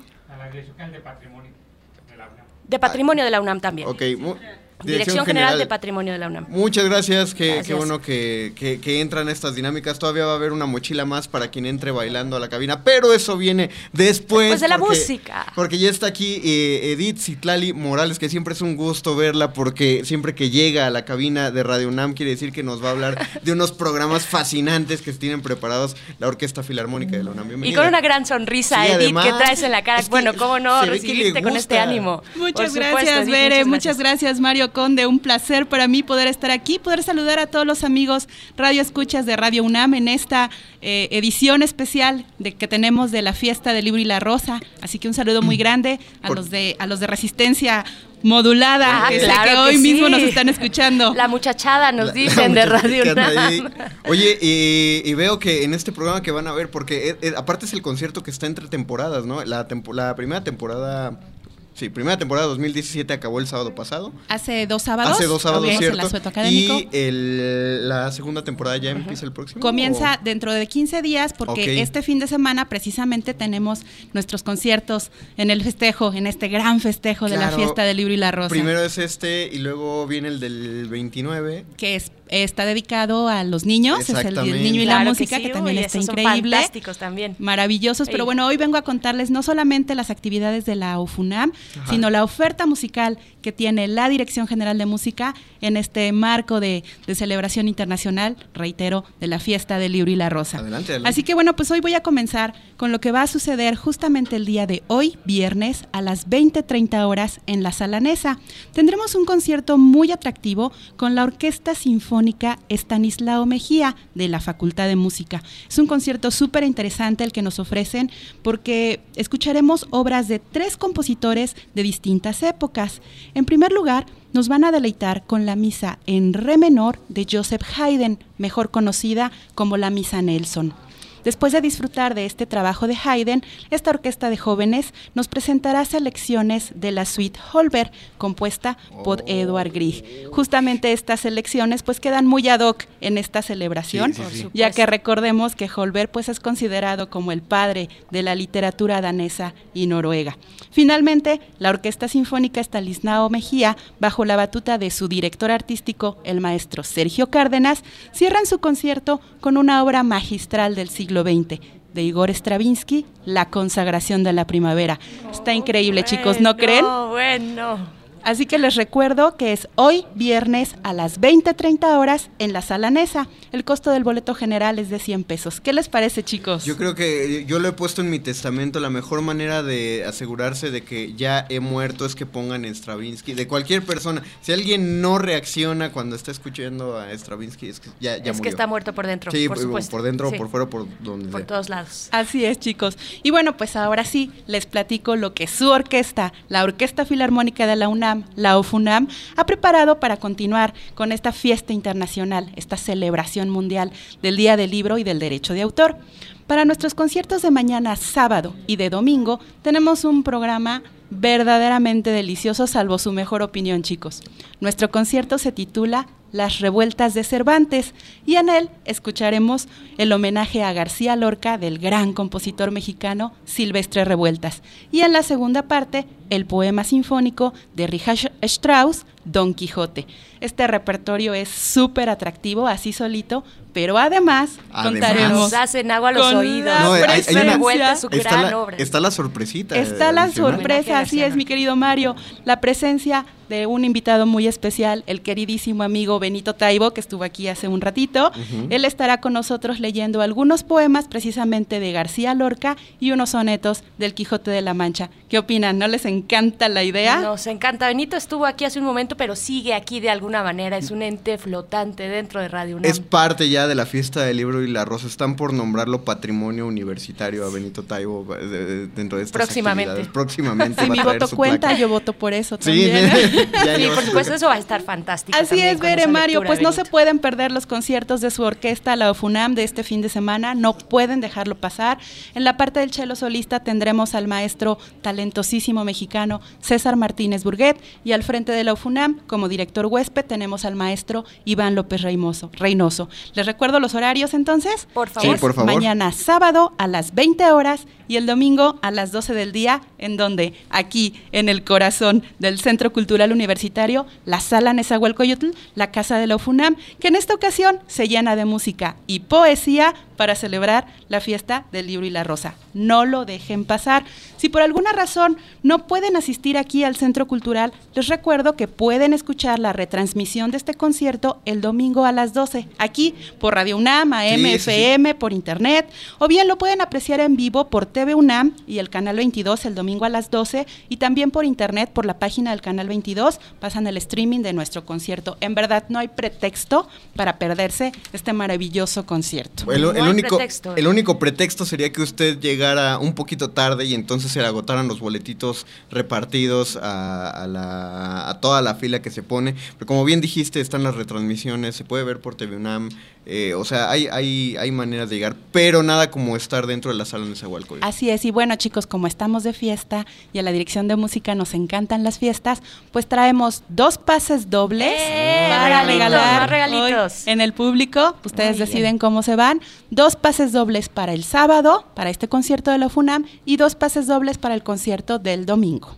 Muy bien, eso eh, para las primeras dos personas, cuatro personas, porque son dos pases dobles para cada día, sábado y domingo, de las, revuel- las revueltas de Cervantes, este concierto de Silvestre Revueltas, un gran compositor mexicano, y esta es una de sus grandes obras, o al menos a mí me gusta mucho. Eh, para los primeros que lleguen a nuestra cabina, ¿de qué manera, Mario Conde? Yo, yo ya creo hay que, mucha gente por allá. yo creo que simplemente que vengan y nos muestren su credencial de la UNAM. Muy bien. Para que nos puedan dejar su nombre aquí. Entonces, si vienen y nos muestran la credencial de la UNAM, se pueden llevar uno de los pases para este fin de semana para ir a ver. Ya tenemos a alguien entrando por aquí. Vamos a seguir recibiendo a, a la gente. Nosotros anotaremos los nombres. Mientras tanto, agradecemos. Qué bueno que estuviste. Edith, si Ah, ya, ti- tienes- un- tienes un algo más. Tengo un- uno- una última invitación, compartirles un poco de lo que está sucediendo en la Sala Carlos Chávez durante los domingos de abril. Hemos tenido un ciclo de leads Y bueno, este se lleva a cabo, como les, como les cuento, en la sala Carlos Chávez los domingos a las 6 de la tarde. Es una serie de conciertos con programas hermosísimos. Ya hicimos el primero, nos quedan dos. Y bueno, este domingo tendremos el segundo programa que está a cargo de un maravilloso mexicano barítono, el maestro Armando Gama. Lo acompaña al piano, Rashid Bernal. Y ellos nos deleitarán con el ciclo de canciones Viaje Invernal de Franz Schubert, que tiene textos de Wilhelm Müller. ¿Qué les parece, Mario, Bere? Un abanico súper amplio, una oferta musical muy vasta, muy colorida, hay para escoger. O por qué no, si contamos con el tiempo y nos encanta la música, como a todos ustedes, pues podemos escuchar hoy la consagración de la primavera con la Orquesta de la Facultad de Música. Eh, mañana a las 8 de la noche o el domingo a las 12, deleitarnos con los poemas de García Lorca en la voz de Benito Taibo y la hermosa música de la UFUNAM. Y el domingo a las 6 de la tarde, en la sala Carlos Chávez, ser testigos del segundo concierto del ciclo de Lid. Gracias está chicos, la gran Mario, invitación. Bere, gracias a todos los seguidores y a todo el auditorio de Radio UNAM, esta transmisión especial que tenemos de la Fiesta del Libro y la Rosa. Les dejo un abrazo musical enorme y los espero entonces en las diferentes actividades que la Dirección General de Música ha preparado para todos ustedes dentro del marco de la Fiesta del Libro y la Rosa 2017. Muchas gracias. Perfecto. Muchas gracias, Edith.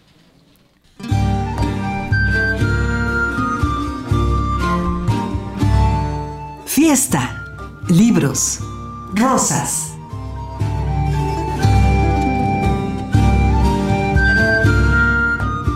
Fiesta del Libro y la Rosa 2017. Radio UNAM transmitiendo en vivo desde el Centro Cultural Universitario.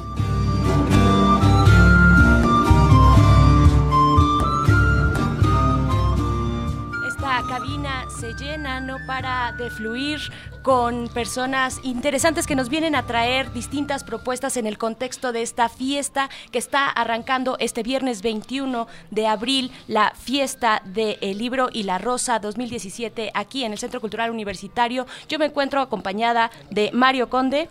Y yo me encuentro acompañado no solo de Bernice Camacho, sino también de Benito Taibo y también del maestro Jorge Volpi. Qué bueno que, anda, que están aquí en la cabina. Eh, logré rescatarlo de los tumultos Sí, eh, para... Gran eh, logro. Y no, y, no, y no del todo, porque el tumulto sigue acá afuera No, de la bueno, cabina. Pero qué maravilla. Pero eh, el doctor Jorge Volpi, gracias por estar con nosotros aquí en Radio UNAM, nuestro coordinador de difusión cultural. Ah, después de haber hecho esta inauguración y este recorrido, me quedo con algo en la cabeza que me gustó mucho. Eh, esta idea de la literatura como el terreno del celebratorio y propiciatorio de las diferencias, Jorge. Exactamente, pues muchas gracias Benito Por la, por la invitación, muchas gracias por Gracias, eh, eh, recibirme aquí Gracias en la cabina de. Radio UNAM. Eh, pues en efecto, estamos hablando de la fiesta del libro y de la rosa, entonces estábamos hablando en la inauguración de Cervantes y de Shakespeare, que son los que motivan que esta fiesta se lleve a cabo en ese aniversario, digamos, compartido entre, entre ambos, y en particular en esta fiesta en donde tenemos una eh, participación particularmente importante respecto a Cien años de soledad y a Juan Rulfo. Y en efecto, creo que la literatura es justo ese espacio que claramente nos hace ver las distintas variedades de lo humano. Y esa es quizás una de las funciones centrales de la literatura. Hay quien piensa que la literatura o el arte en general solo es una forma, digamos, de dispersión o de, De entretenimiento. divertimento. Pero yo nunca lo he creído. Yo creo que nos ayuda a comprender mejor la realidad. Es una forma de investigar la realidad y particularmente a nosotros mismos en las vidas que tenemos de los otros. Ah, compañeros, tenemos aquí a nuestro coordinador, que además es escritor y se nota inmediatamente en cuanto empieza a hablar. ¿eh? Eh, en, el manejo de las ideas, en el flujo, la manera de comunicarse, de llegar a la, a la gente. ¿Qué, cu- ¿Cuáles son las expectativas para, en particular, el, eh, la fiesta de este año?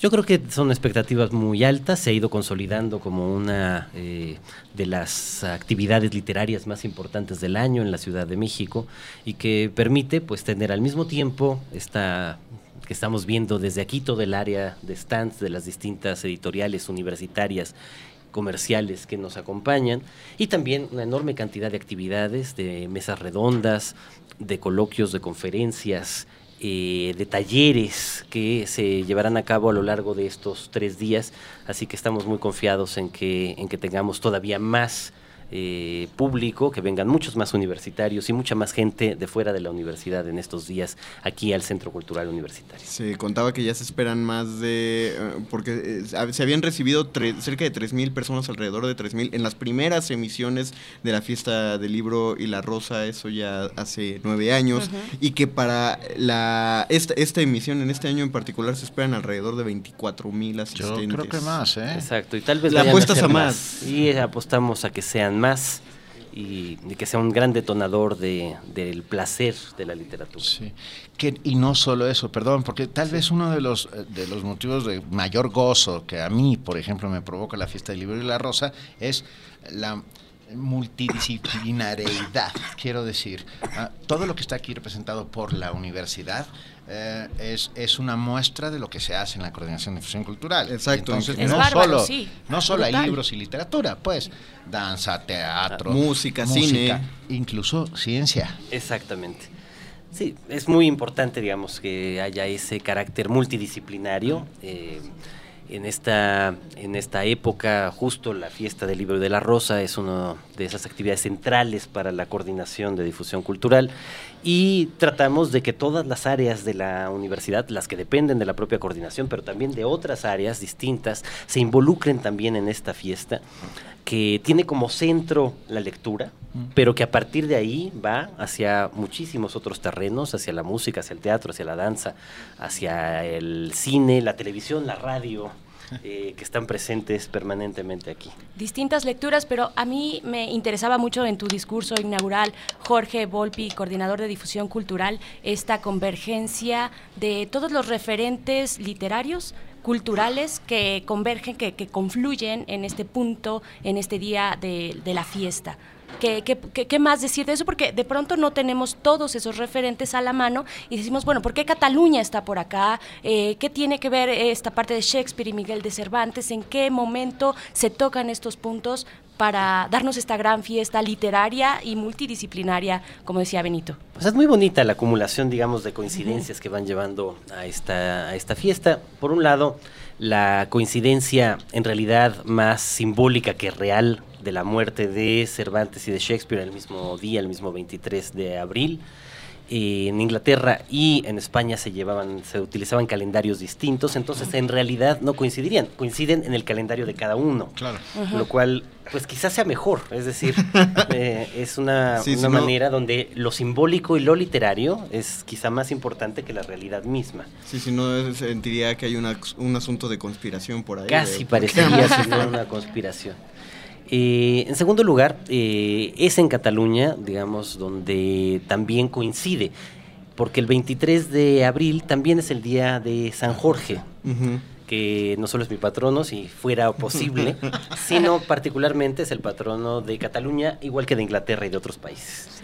Entonces la fiesta, en algún sentido nacional en Cataluña, muchas veces se llevaba a cabo el día precisamente de San Jorge, que al hacerlo coincidir con la fiesta del libro, se da una tradición que se vuelve muy bonita ahí, eh, de regalar libros y rosas. Y rosas. Por supuesto, Sí. la tradición empieza eh, sin equidad de género. Exactamente. Empieza con las mujeres le regalan libros a los hombres y los hombres flores a las mujeres. Esperemos que en esta etapa y aquí en la universidad sea múltiple y se regalen libros y flores todos entre sí. Qué curioso, yo no, no sabía que era, era unidireccional eso. Yo, yo Originalmente pensé que, sí. Yo pensé que era solo regalar el libro y la rosa. No. Eh, ¿Fue con el tiempo?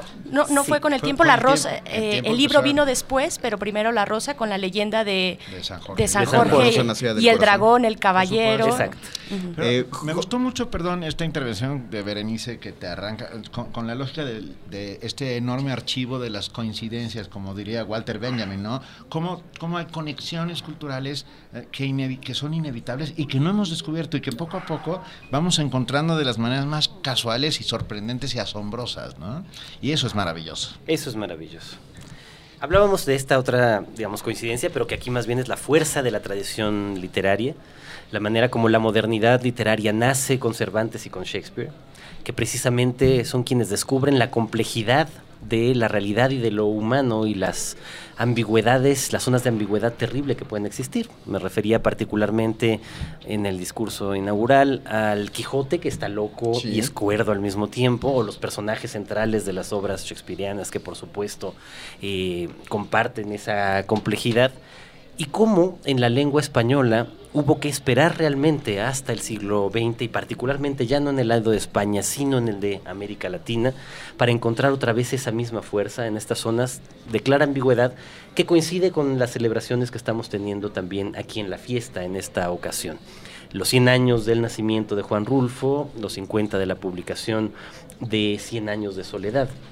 Dos libros que heredan precisamente esa misma ambigüedad cervantina.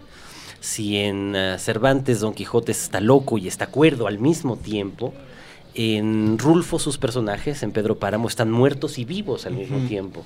Y en García Márquez la realidad y la fantasía también son simultáneas. No es una u otra, o podríamos discutir durante horas, y ese es y lo que da el espíritu de la crítica. Por supuesto. Eh, si están vivos, están muertos, está loco, está cuerdo, es realidad o es fantasía. Para, para concluir esto, Jorge Volpi, muchas gracias. Un libro, una rosa para los escuchas. ¿Qué libro le regalarías a todos los radioescuchas? Bueno, Digo, para que eh, lo vayan a buscar. voy- no, voy a no- no- no te aprovechar. van a reclamar y te lo van a No pedir. van a llegar para a que lo vayan a buscar. Eh, Voy a aprovechar, digamos, también para hacer un, un anuncio. Eh, estaba previsto que el gran escritor colombiano Héctor Abad Faciolince eh, inaugurara este encuentro.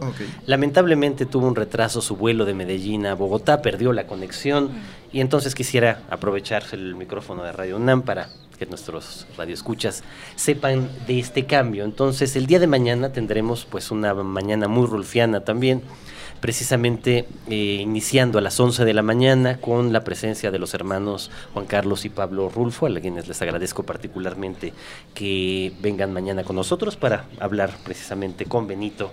eh, y posteriormente, entonces, a las 12, Héctor Abad eh, impartirá la charla sobre Rulfo, que originalmente tendría que haber dado este día por la mañana. Y a su vez, una mesa de tres escritores jóvenes sobre Rulfo, que estaba prevista a las 12. Guadalupe Nettel, Emiliano Monge y Antonio Ortuño se pasará a las 5 de la tarde. Y ya que me preguntas, pues entonces aprovecho y lo que diría que uno de los grandes libros de nuestro tiempo que recomendaría en esta ocasión es precisamente El olvido que seremos, eh, un libro realmente fascinante, estremecedor, terrible, sobre la muerte, el asesinato en realidad de su padre, de Héctor Abad. Perfecto, pues. Ahí está la invitación y les Gracias, agradecemos Jorge. Muchísimo Jorge Volpi, Benito Buena fiesta. Taipo. Gracias, Buena chicos. fiesta a todas y todos. Muchas gracias. Jorge Volpi. gracias. Gracias a ustedes. Mientras tanto, Berenice Radio Escucha, ¿sabían ustedes que la tumba de Shakespeare estaba, dicen que está embrujada y maldita y que le rondan todos los fantasmas del mundo? Vamos a escuchar qué es lo que se dice al respecto. Páginas y pétalos.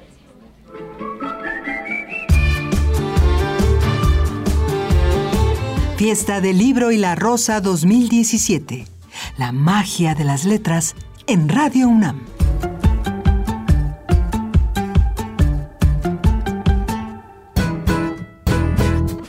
La fiesta se desglosa en páginas y pétalos. La tumba de William Shakespeare se encuentra en la iglesia de la Santa Trinidad en Stratford upon Avon. Cuenta una leyenda popular que el autor fue enterrado con algunas obras inéditas que por ello no conocemos. La tumba no se abre, pues. Otra leyenda más supersticiosa afirma que está maldita por el epitafio que reza. Buen amigo, por Jesús, abstente de cavar en el polvo aquí encerrado. Bendito sea el hombre que respete estas piedras y maldito el que remueva mis huesos. Páginas y pétalos. Desde la fiesta del libro y la rosa. Radio UNAM. Las letras y las rosas inspiran.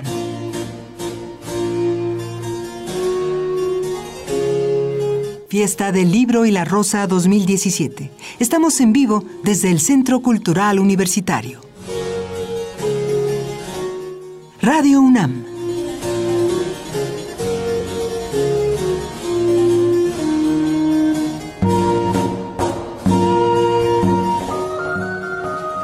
Encuentro con las letras sale a los pasillos, a los espacios de este Centro Cultural Universitario del- de- desde el cual estamos transmitiendo. Nuestra cabina itinerante se trasladó aquí al estacionamiento número 3 del Centro Cultural Universitario Mario Conde. Estamos en una fiesta de las letras y esto se siente, se huele, se percibe. Afuera empieza a llegar la gente. Muchas gracias por asomarse a todos los que están por Recuerden, aquí no, cerca. no nos alimenten porque nos acostumbramos. Por favor, Berenice Camacho. Qué gusto que están por acá. Les recordamos que todavía tenemos boletos para la Orquesta Filarmónica de la UNAM para las primeras personas que se acerquen a la producción de Radio UNAM y nos traigan su credencial de la UNAM nada más para confirmar que ustedes son personas reales y no alienígenas que solo han venido a robarnos nuestros pases para la sala Nezahualcóyotl. Y ya tenemos aquí, de- dentro de todas estas convergencias que hay, también ya, ya se había hablado de todas las otras disciplinas de arte que están. También hay teatro, eso me fascina. Y Eso está Elizabeth Solís aquí también. con nosotros, eh, de la jefa del departamento de teatro de la dirección de teatro. Elizabeth, qué, qué gusto que estés aquí, bienvenida. Muchas Bienvenida, gracias. Elizabeth. ¿Y cómo se suma teatro, la dirección de teatro, a esta gran fiesta a la que, bueno, no le falta nada? Pues mira, nosotros estamos muy contentos de invitar al público que va que va, esperemos acudir a la fiesta del libro y la rosa este fin de semana. Y tenemos dos puestas en escenas muy interesantes que nos gustaría invitar al público a, a acercarse a, a- a conocer. Eh, vamos a tener el día de mañana el estreno de la obra Niños Chocolates, que es un texto de Jaime Chabó, eh, dirigido por Alberto Lomnitz. Eh, esta puesta en escena trata sobre eh, la- el trabajo infantil. Es una puesta muy emotiva, muy, ¿cómo llamarla? Muy sensible, ¿no? Eh, y nos gustaría muchísimo eh, ofrecer para estas funciones, para la función del domingo a las diez y media de la mañana, tres cortesías, tres pases dobles, Ah, ok. para que nuestro bueno. público no pueda acercarse a conocerla. Vamos anotando tres pases Sí, dobles para la acá. función del domingo. ¿A qué hora? Domingo a las diez y media de la mañana en el Foro Sor Juan Inés de la Cruz. Llegas muy generosa. Muchísimas Y, gracias. y, pues qué decirles, Eh, nosotros que hemos estado justo esta semana viendo los ensayos generales, estamos muy entusiasmados con lo que va a pasar con esta temporada porque creemos que es una obra que eh, va a invitar al público a reflexionar sobre un tema que en la historia eh, eh, está ubicada en, en- en Ghana, en África, eh, trata sobre la esclavitud infantil, el trabajo, eh, como en muchos, eh, en, en este país en específico, se secuestran a niños para trabajar en los campos, cultivando el cacao, ¿no? Y un poco la reflexión que, que hace el autor es, bueno, eso pasa en África, pero en México, en el mundo en general, eh, no es el único, no es la única situación eh, dramática en cuanto a la explotación infantil, ¿no? Entonces, un poco la, la invitación es a hacer la analogía con lo que ocurre en nuestro país, ¿no? Aquí tenemos a nuestros, a los niños jor- jornaleros agrícolas, por ejemplo, Exactamente, los jornaleros. Tenemos en la ciudad también los, los, los pequeños niños que venden dulces, que limpian parabrisas en los semáforos. En fin, es un tema, es un tema sensible, es un tema Sí. importante de, de reflexionar, ¿no?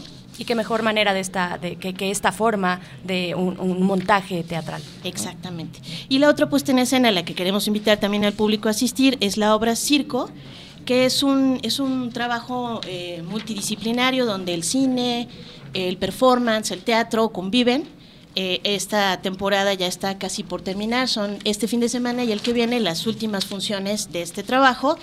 Eh, y es un trabajo eh, elaborado, construido eh, por Gerardo Trejo Luna y un equipo muy interesante de cineastas, gente de teatro y artistas, artistas en general ligados a las artes escénicas, ¿no? Eso, eh, ¿nos repites fechas, por favor? Claro que sí. Circo se presenta en el Teatro Juan Ruiz, va a dar funciones el día de hoy a las 8 de la noche, el sábado a las 7, el domingo a las, a las 6. Y de esta obra nosotros eh, queremos eh, invitar, queremos proporcionar, eh, ofrecer tres pases dobles para cada una de las funciones, ¿no? Para... Tres pases dobles para circo Para en el Teatro Juan Ruiz de Alarcón. Los días viernes a las 20, sábado a las 19 y domingos a las 18 horas. Ahí está, también para las tres primeras personas que lleguen a esta cabina itinerante, se están acumulando los regalos y en este caso el vengan teatro. y pidan todos, así de, quiero Vengan. una para el teatro y quiero una para la y va a función ser fantástico y- porque se van a poder dar un recorrido completo, van a poder ir a los stands, van a tomarse su cafecito, ¿no? Este, en alguno de los locales que hay y pueden hacer tiempo tacos para de- entrar. Los tacos de canasta, Tacos que de también canasta. son, son, Son parte de la tradición teatral, particularmente. de La, tradición teatral y del centro cultural, un poco. Por supuesto. Mucho. Sí. Elizabeth, ¿hay eh, algún horario al que tenga que llegar tal vez antes de la presentación, una hora Eh, antes? se sugiere que lleguen media hora antes para recoger su cortesía en la, en, la, en la mesa de entrada. Hay una recepción de prensa que es quien entrega generalmente los pases. ¿no? Eso. Y recuerden, por favor, llevar su identificación para que sepamos que no se están... eh, ah, sí, vi- vienen y nos dan el nombre y damos aquí el boleto. o queda- Como, como ustedes prefieren, lo podemos dar aquí o se, o se entrega ya. Bueno, de cualquier manera lleven su identificación. Uno no sabe, uno no sabe lo que te piden en las obras de anotamos, teatro. ¿eh? en- anotamos acá el nombre, Sí, es. se los pasamos a ustedes y que lleven su identificación Perfecto. ahí a la mesa para asistir a esta propuesta de teatro de la dirección de teatro de esta universidad. Algo con lo que quieras dejar más a los radioescuchas aparte. Que no se pueden perder la fiesta del libro y la rosa. Es una tradición muy importante en el ámbito cultural universitario. Se la pasa uno genial, es, es una experiencia increíble. Déjame felicitar a la dirección de teatro Elizabeth porque particularmente eh, cada vez veo las temporadas están apostando por cosas más pues cómo decirlo, no sé si no sé si experimental es la palabra, pero sí están rompiendo la- los el, tipo de espacio que se está utilizando, las propuestas, las historias que se están contando, se está haciendo digno uso de, de los espacios teatrales para Pues gracias. Creemos que es importante abrir espacio para la investigación. La universidad tiene esa obligación y procuramos hacerlo de una manera equilibrada y responsable, ¿no? Perfecto. Pues muchas gracias, Elizabeth Solís. Gracias a por haber Gracias. estado aquí. Ya saben, tenemos los pases. Por favor, vengan, pregunten aquí a la cabina, entren a las páginas de la UNAM. Nosotros seguimos transmitiendo dentro de la fiesta del libro y la rosa.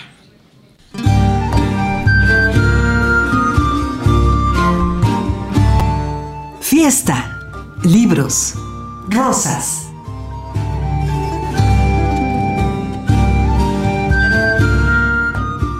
Fiesta del Libro y la Rosa 2017. Radio UNAM transmitiendo en vivo desde el Centro Cultural Universitario.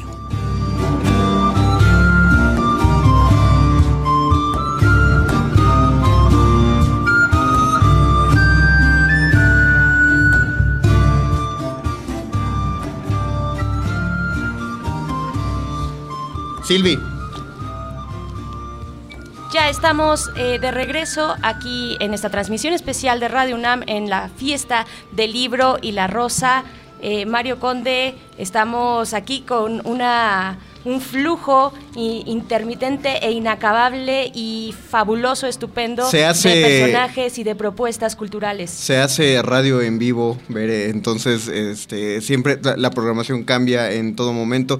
Y en estos momentos ya tenemos a Rosa Beltrán aquí con nosotros eh, en la cabina. Bienvenida, qué bueno que, que estás ante los micrófonos de Radio Hola. Rosa Beltrán, es un Buenos gusto, días. Es un gusto, un placer, además muy, muy personal tenerte aquí en esta gracias. cabina. Fan. Fue, fue eh, una de las razones que no dejaron dormir bien a Berenice, saber eh, que, que existía la posibilidad de platicar Ah, pues me contigo. siento platicar culpable, contigo, Rosa no, para nada. Yo me siento muy afortunada de tenerte aquí en nuestros, en estos micrófonos, pues para que nos platiques la propuesta eh, literaria que a- más allá de lo que significa, bueno, ya en sí la fiesta del libro y la rosa, bueno, ¿qué, qué tienen preparado eh, en el sentido de las letras para las personas que nos visitan? Es una fiesta muy especial, esta que estamos celebrando. Aunque la tradición eh, la comenzamos aquí en el Centro Cultural en el 2009 y ha ido creciendo. Y me parece que es una fiesta que hacía falta en el sur. Porque, bueno, conocemos de otras ferias de libros, obviamente la FIL y también Minería son una referencia obligada, junto con otras cuantas, la del Zócalo, etcétera. Pero en el sur no había algo así. Y el espacio generoso de este centro cultural nos permite volverla multidisciplinaria. Por eso es única en su género, porque estás hablando de cine y literatura, teatro y literatura, artes plásticas y literatura, danza y literatura Ciencia. ciencia, por supuesto, eh, y algunos otros rubros dentro de la propia literatura que no son siempre los que se consideran estrictamente literarios. Por ejemplo, la reflexión que vamos a hacer este año sobre el mundo en la era de Trump, desde el periodismo, me parece fundamental.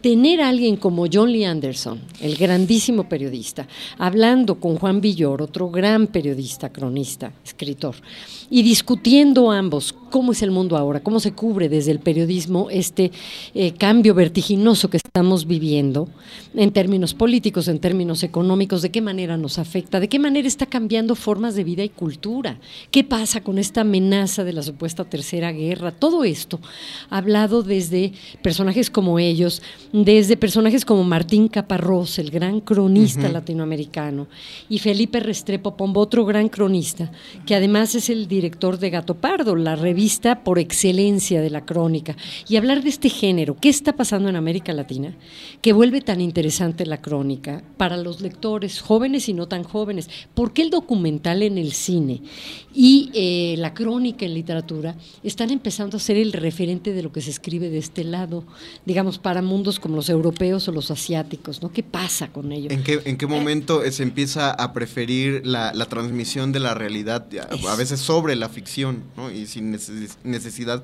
de, de falsear o de manipular la información? ¿Y hasta dónde eh, esa realidad a la que tú te refieres no está fic- ficcionalizada? Si hay un yo que está escribiendo desde la subjetividad y que está mirando y que decide elegir este y aquel asunto de la vida, eh, bueno, ¿hasta dónde hay una reconstrucción también y qué significa? Este debate lo vamos a tener y vamos a tener también a los peligros, a, dos importantísimos periodistas hablando de los peligros de ser periodista en este país. Este, es decir, como ustedes verán, estamos vinculando la política a la literatura, que, que siempre van juntas, por supuesto, ¿no? No es que sea algo noticioso lo que está ocurriendo en este país con el caso Duarte, es que siempre es noticia y desde hace mucho, desafortunadamente, mala noticia lo que está ocurriendo con nuestros periodistas y con eh, las, eh, mm, digamos, barreras que se ponen a la libertad de expresión. Entonces vamos a tener a Fabricio Mejía Madrid y vamos a tener a San Juana Martínez hablando de esto y en sus casos personales, que eso es lo que me parece a mí más interesante, encarnados los peligros que ellos han pasado por ser periodistas, los casos donde ellos sintieron que realmente se estaban jugando la vida, ¿no? O que su integridad física peligraba. Claro que sí. Eh, Rosa Beltrán, a mí me llama también mucho la idea de eh, fronteras y muros. Eh, la creatividad, las letras y la literatura rompen estas fronteras, no tienen fronteras y esa es una idea que han estado manejando desde la dirección de, de literatura. Sí, tenemos un espacio incluso donde van a ir a escribir quienes vengan y tenemos un programa a través de las redes sociales donde se les dice que van a obtener un libro.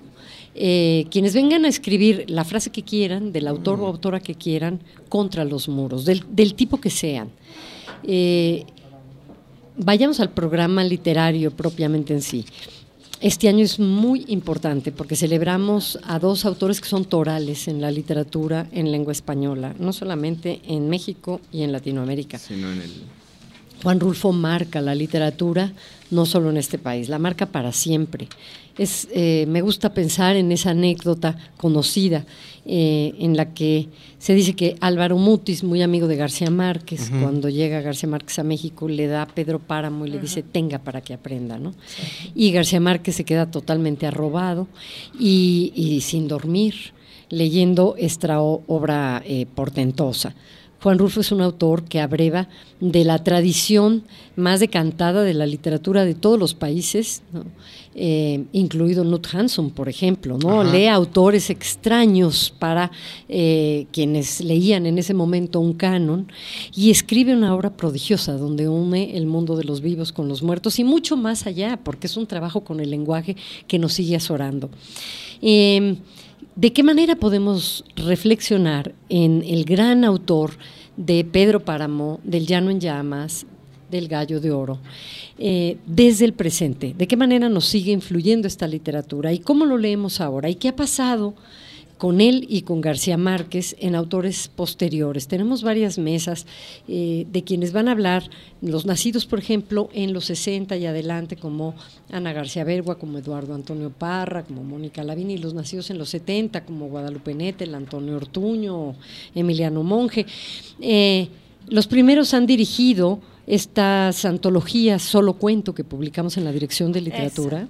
Hablábamos de eso al inicio de esta Estoy enamorado de esas, Sí. de esas antologías. Ay, me encanta que estés enamorado, yo también. No, es que son muy buenos. Son buenísimas porque tú tienes a 30 autores vivos en plena producción en cada una de ellas. Y entonces van a poder estos autores hablar de qué manera García Márquez y Juan Rulfo han influido en los lectores actuales. Aunque estén escribiendo de otros temas, cómo se puede ver este sello. Y otro plato fuerte, digamos, será la conferencia que dará Héctor Abad Faciolince mañana. Eh, la presentación de los hermanos Pablo y Juan Carlos Rulfo, hablando de su padre como padre, pero también como este gran autor que marca las obras de ellos. Eh, y también vamos a tener una mesa muy importante a la una de la tarde en la sala Nezahualcóyotl, donde Sergio Ramírez, eh, Santiago Gamboa y eh, Gonzalo Celorio van a hablar de García Márquez, no solo del autor, y no solo de las obras y de cómo fueron recogidas estas obras y de la conmoción que causó Cien años de soledad, sino de eh, cuál fue la relación con García Márquez de cada uno de ellos. Algunos desde el periodismo, otros desde la literatura, otros incluso desde el activismo político. Así Sí. que yo creo que son mesas que no se podría perder nadie. Eh, Escuchar al maestro. Celorio sí es imperdible en cualquier oportunidad que se tiene. Me quedo mm, eh, con lo que empezaste, Rosa Beltrán, de que efectivamente la fiesta del libro y la rosa logra hacer converger todo eso dentro de la literatura, porque mm, espero que no suene como una pedrada hacia los amigos de la FIL de Guadalajara, No. para nada. Pero sí, sus actividades son culturales así abiertas, pero no, no se hace este enfoque de que todo va hacia la Este literatura. cruzamiento, ¿no? Exactamente, que todo converge hacia la Mm, página y el libro. Pues Rosa Beltrán, muchas gracias por haber estado aquí en los micrófonos de Radio UNAM. Muchas gracias a ustedes por permitirme este espacio para invitar a todos los amigos lectores a que se acerquen, jóvenes y no tan jóvenes y de todas las edades. Si yo estuviera allá del otro lado, eh, no me perdería esta feria del libro estos tres días porque es un agasajo, no son manjares lo que van a tener para deleitarse con ellos. Y recuerden que siempre que se agarre un libro siguen siendo jóvenes. Entonces, Eso. vamos a rejuvenecer. Vamos a rejuvenecer y esta vez lo haremos con algo de música. Eh, esto es de Eliades Ochoa, Hemingway, del IVA.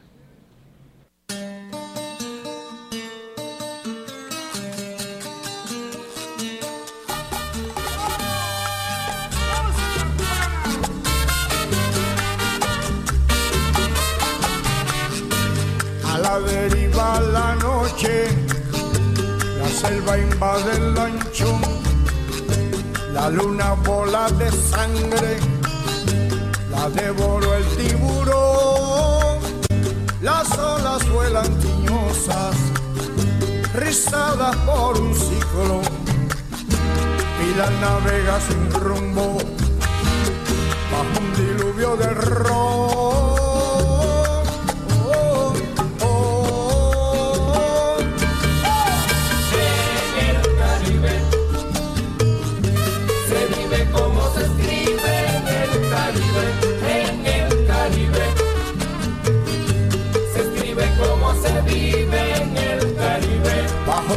Noche guajira, Hemingway de lira, Hemingway de lira.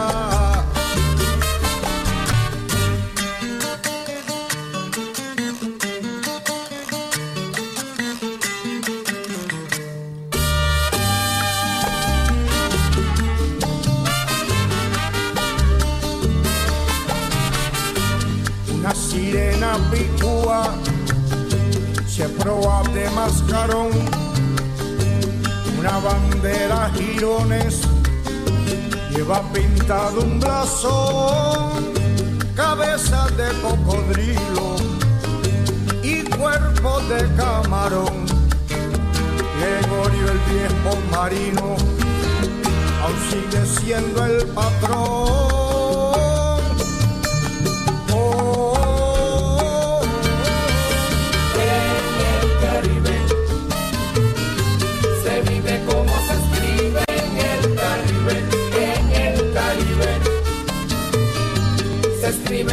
Se vive en el Caribe. bajo la noche guajira, Hemingway de lira,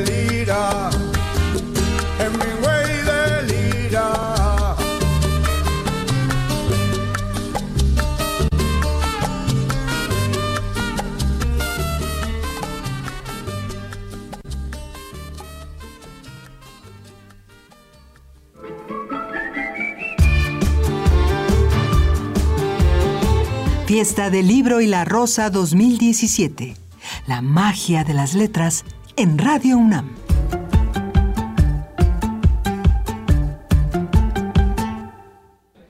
180 minutos sin pausa de información literaria hasta sus oídos. Y seguimos aquí, eh, su servidor Mario Conde y Berenice Camacho, que está aquí. Y acaba de llegar dos amigos que vienen aquí a la cabina de Radio UNAM y pues se van a llevar, si entran bailando Si a la entran cabina, bailando, exactamente. se van a llevar estas dos gorras que les estamos Pero que regalando. llegar bailando. Hay dos chiquitos, una niña y un niño que llegan bailando aquí a la cabina por su gorra. y en lo que entran bailando, nosotros ya tenemos aquí desde, desde hace una buena cantidad de minutos, pero que, que, que- que bueno que tiene, agradecemos su paciencia, es una voz ya conocida dentro de Radio UNAM. Eh, Gracias, Carmen Mario. Carrara, bienvenida. Qué bueno que, que estás aquí en la cabina ante los micrófonos de Radio UNAM. Gracias, Mario. Yo también muy contenta de estar aquí. Berenice también, me encantada de escucharlos todo el tiempo y este que lo hacen especialmente bien en esta fiesta del libro y la rosa. Qué Muchas honor, gracias, bienvenida, maestra, Carmen. Eh, cué- cuéntanos, ya, ya hemos tenido en este momento la intervención de la danza, ya nos hablaron de la música, ya nos hablaron del teatro eh, y ahora vamos a hablar acerca de las actividades de la filmoteca que, que se tienen que aportar. El para- cine, el cine no puede estar lejos de esta fiesta y más con estos dos personajes tan importantes y tan cercanos al cine, porque eh, lo que hablaba Rosa hace rato, pues sí, por supuesto, y Jorge Volpi, nuestro coordinador, también de este, estos dos personajes de la literatura universal, eh, pero tan cercanos al cine. ¿no? El maestro Rulfo, bueno, desde la fotografía, porque ya sabemos que es el gran fotógrafo que fue, pero siempre también este, cercano al cine. Y el maestro García Márquez, por supuesto, también. Eh, García Márquez, este guionista.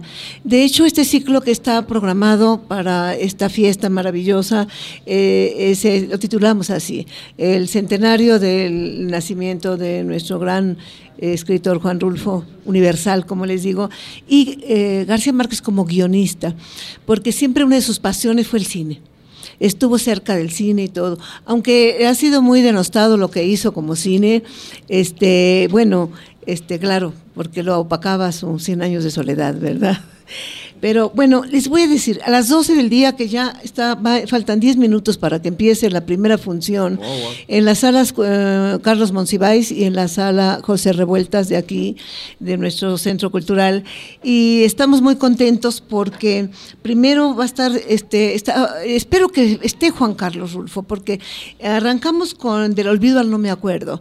Este película casi documental de, de Juan Carlos, de este personaje que sí está dentro del documental y ficción, en búsqueda también un poco parafraseando al gran Pedro Páramo en busca de su padre, ¿no? Claro. que es una maravilla y hay que verla porque es un recorrido por los pueblos de Jalisco, este, recordando y hablando de- del padre, pero también estamos continuamente eh, en, el imaginario del espectador es, este- es como el pretexto es esta búsqueda de un tal Juan pero este está su padre ahí continuamente, ¿no? En este, hay que verlo, hay que verlo, porque a lo largo de este recorrido que hace Juan Carlos Rulfo, vamos descubriendo una cantidad de personajes maravillosos.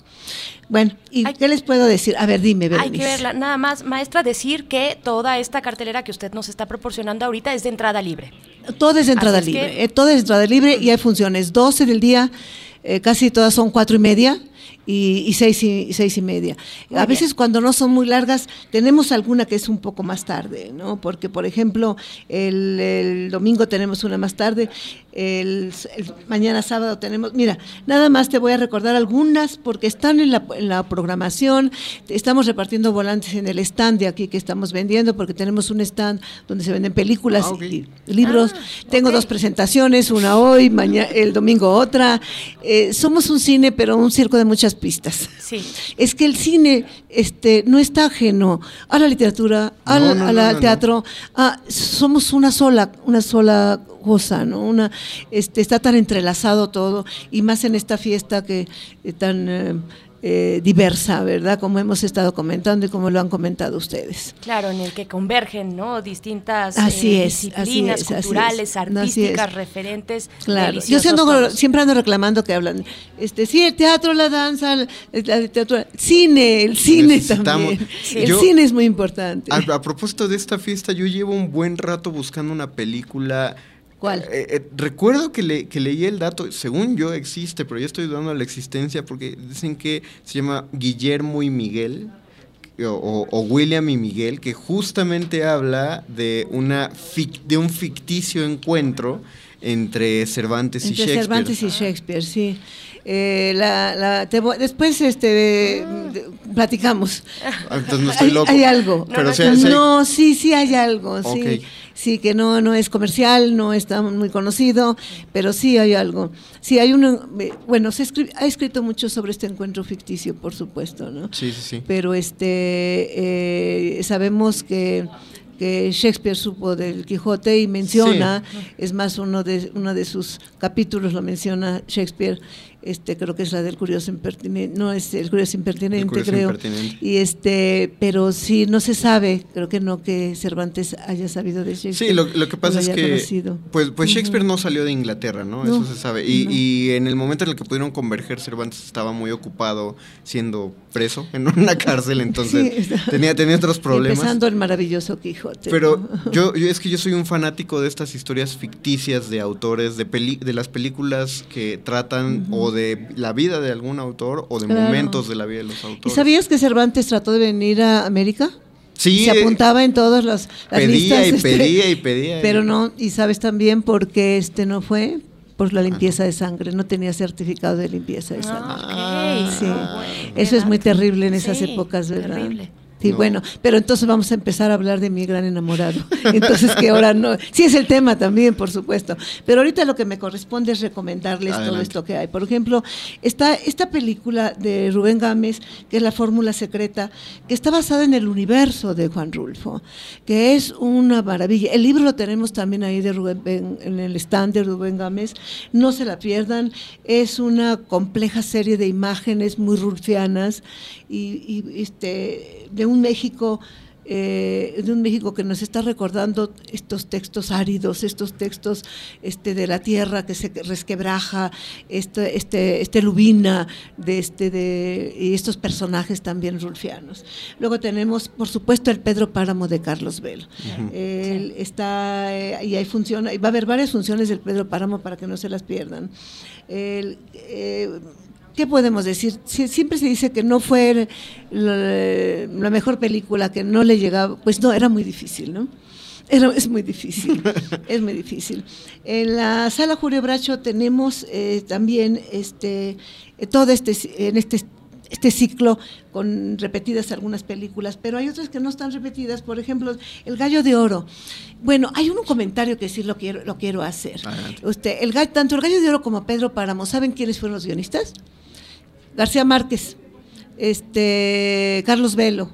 Ajá. Este, Gabaldón buscó a los a estos estos grandes este, escritores del momento para este para hacer este los guiones de estas de estas películas y es una maravilla. Nos tenemos en proceso unos libros precisamente sobre los guiones que son verdaderas obras de arte.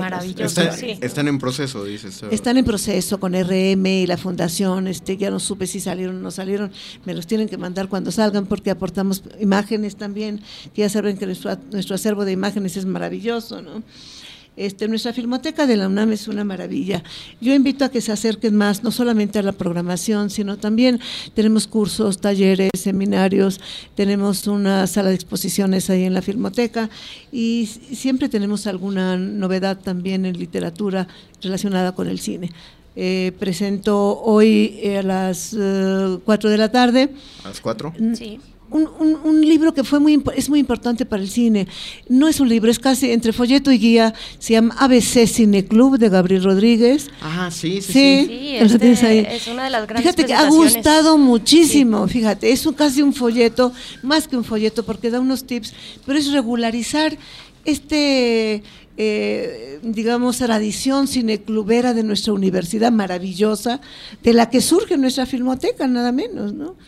Con don Manuel González Casanova, pero que se ha tenido que ir regular, regulando porque se nos salió de las manos en algún momento, se salió en algunas facultades. Y esto es una guía, le pusimos guía para entusiastas, para que no la sintieran tan institucional, pero sí es, para que cada institución se haga cargo de su cineclub y sea responsable, y para que también los entusiastas de de otros lados particulares, es más, tengan una guía para poder hacer un cineclub como fueron el cineclub, para comentar, para presentar, para, para espejearnos, para vernos en él, para cuestionarnos la vida. Yo quiero, hacer Ahí un, está. yo quiero hacer un cineclub, entonces voy a ir a buscar mi a veces cineclub. Por supuesto. Sí, por supuesto que lo vamos a hacer. entusiasta. Allí está el stand también y bueno, la invitación y esta eh, tan antojable de acercarse a las letras, pero también a la pantalla eh, con la maestra Carmen Yo Carrera. siempre, yo siempre agradezco que estés como subdirectora de difusión en la Filmoteca Carmen, porque Ay, Mario, poca- gracias. pocas veces a uno le transmiten todo este entusiasmo. Sí, por Ay, supuesto. gracias, y lo Mario. agradecemos Pues muchísimo. mira, me- entusiasmo me, me sobra, ¿no? Tenemos este el año de la peste, tiempo de morir, este presagio,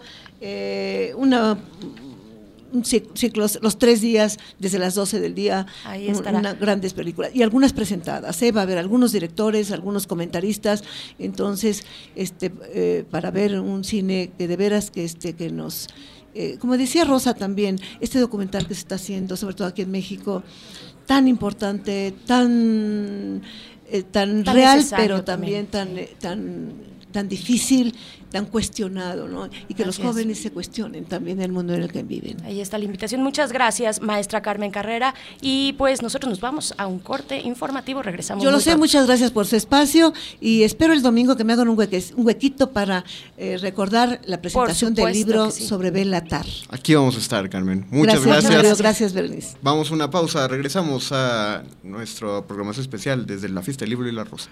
Fiesta del Libro y la Rosa 2017. Estamos en vivo desde el Centro Cultural Universitario. Radio UNAM. La Dirección General de Música, en colaboración con Radio UNAM, presenta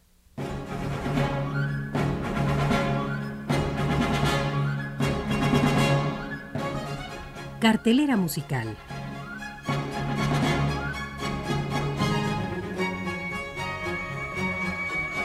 En este espacio podrá enterarse de fechas, lugares y horarios de los conciertos que la Dirección General de Música prepara para usted.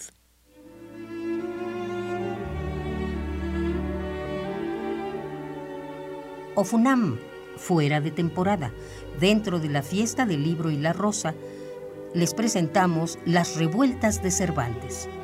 22 y 23 de abril, la Orquesta Sinfónica de la UNAM interpretará para usted homenaje a Federico García Lorca de Revueltas y Don Quijote de Richard Strauss.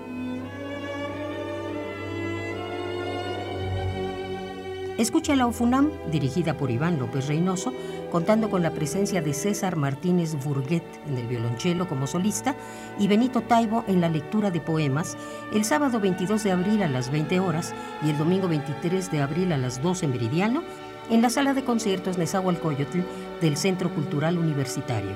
Localidades 240, 160 y 100 pesos. Boletos especiales en el segundo piso. Estudiantes con credencial vigente 40 pesos. Y hay un boleto familiar que consta de cuatro entradas por 100 pesos.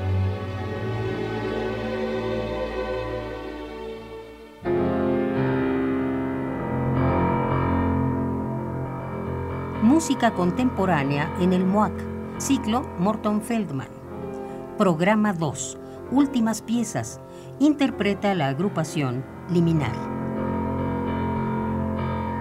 Escuche últimas piezas para piano solo y piano, violín, viola y violonchelo de Feldman, interpretadas por la agrupación Liminar el sábado 22 de abril a las 14.30 horas en el auditorio del MUAC, en el Centro Cultural Universitario, localidad 50 pesos.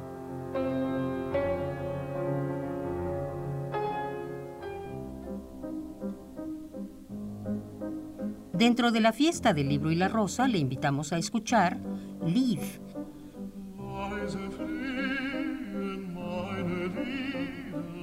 Con el concierto titulado Ciclo Viaje Invernal de Schubert. Escuche a Armando Gama, barítono, acompañado por Rashid Bernal en el piano, el sábado 22 de abril a las 18 horas en la sala Carlos Chávez del Centro Cultural Universitario. La entrada es libre, cupo limitado al aforo de la sala.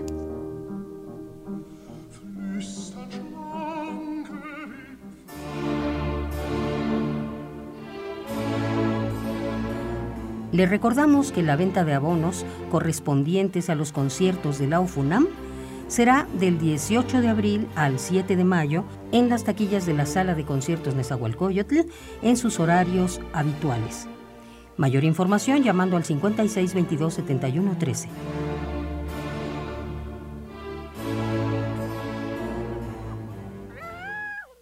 El niño y la música presenta Concierto de las Galaxias.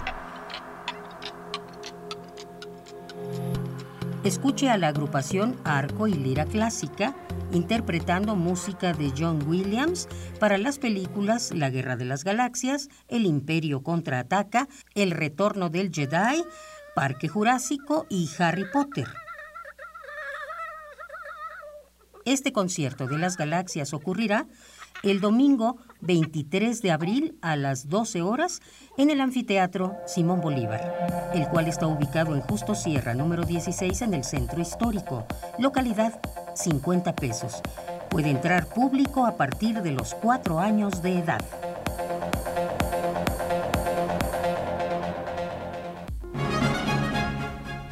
Esta fue la cartelera musical que la Dirección General de Música preparó para usted.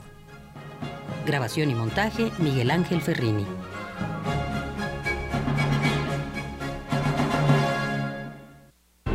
...21 de abril de 1914... Fecha histórica en la que marinos y valientes hombres y mujeres del pueblo... ...se unieron en la gesta heroica en defensa del puerto de Veracruz...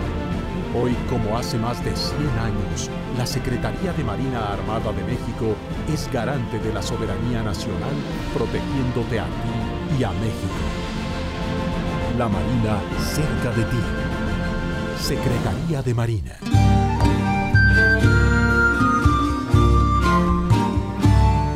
Fiesta, libros, rosas.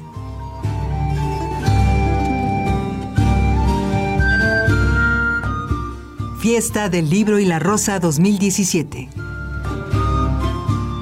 Radio UNAM transmitiendo en vivo desde el Centro Cultural Universitario.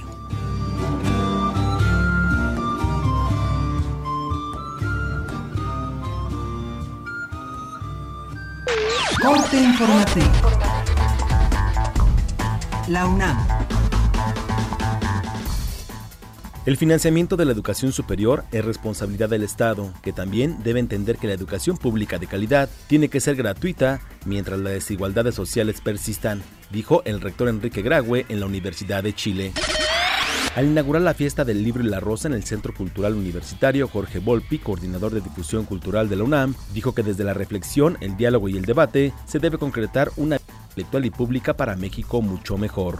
De ahí que sea maravillosa esta conjunción de la fiesta del libro y de la rosa en estos cuatro autores emblemáticos, Cervantes y Shakespeare, y luego Rulfo y García Márquez, que estaremos celebrando y que estaremos sobre todo queriendo que ustedes, los lectores, encuentren precisamente la manera de discutir con ellos qué es lo que ocurre verdaderamente en sus libros. Gracias a esta libertad, gracias a lo que yo llamaría aquí un elogio de la ambigüedad, de la sutileza, de la profundidad y de la contradicción, podemos imaginar desde la literatura formas justamente de contrarrestar la mentira sistemática por un lado o las verdades absolutas por otro, para tener la capacidad crítica de encontrar las sutilezas y los matices que la literatura nos ha hecho ver mejor que ninguna otra expresión artística. Nacional.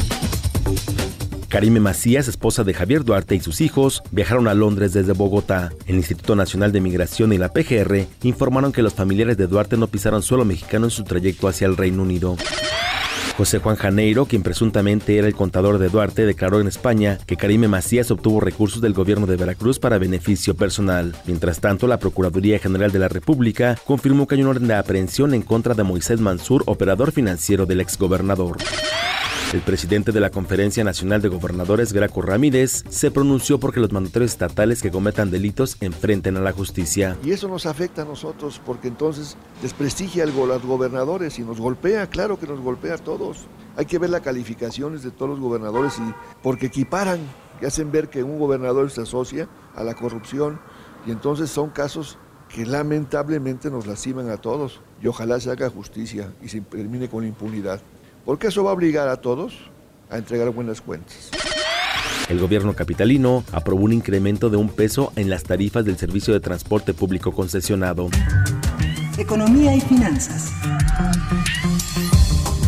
Agustín Carsten, gobernador del Banco de México, consideró que el peso se encuentra subvaluado y no refleja los fundamentos de la actual política económica, por lo que podría repuntar su precio en los próximos meses. Internacional.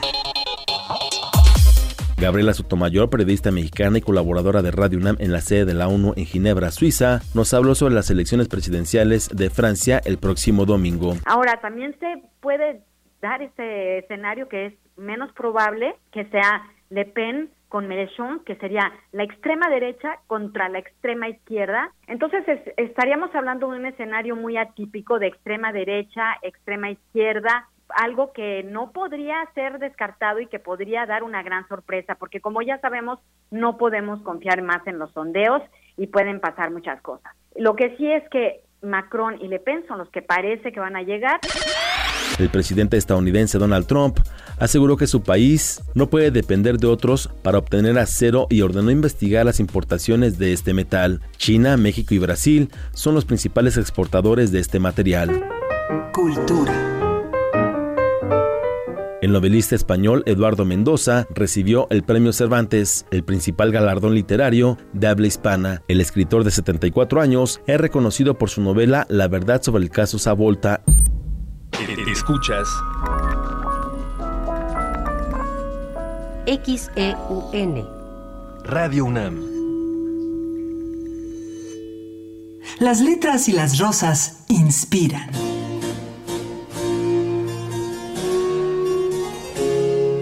Fiesta del Libro y la Rosa 2017. Estamos en vivo desde el Centro Cultural Universitario. Radio UNAM.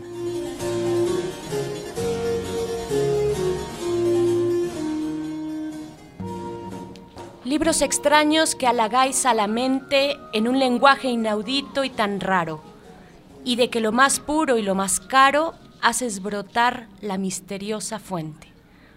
Este es un extracto de Rubén Darío, el poema Libro extraño, y esto es lo que ocurre aquí en el Centro Cultural Universitario, y no solo aquí, querido Mario Conde, sino en otros lugares y sedes de esta gran universidad. Eh, se suma también el Centro Cultural Universitario Tlatelolco, la Casa del Lago Juan José Arreola, eh, el antiguo Colegio de San Ildefonso también tendrá por ahí algunas, eh, algunos eventos. ¿Me estás diciendo que la fiesta del libro y la rosa no es exclusiva del Centro Cultural Universitario? No lo es, Mario Conde. Si tú estás en el centro de la ciudad, puedes también informarte sobre las actividades que se darán lugar por allá, en el Museo del Chopo, también en Santa María la Ribera, eh, en el Muca Roma, a ese, ese yo no lo conozco, yo no he ido a ese Muca Ah, Roma, ajá, el Museo Universitario de Ciencias y Artes en la calle Tonala 51 en la Roma Norte, Eh, está también el Museo Experimental del Eco, este lugar Ah, fantástico, sí, sí, sí. también en la colonia San Rafael, así es que esto aquí Ahora en el estacionamiento número 3 del Centro Cultural Universitario, aquí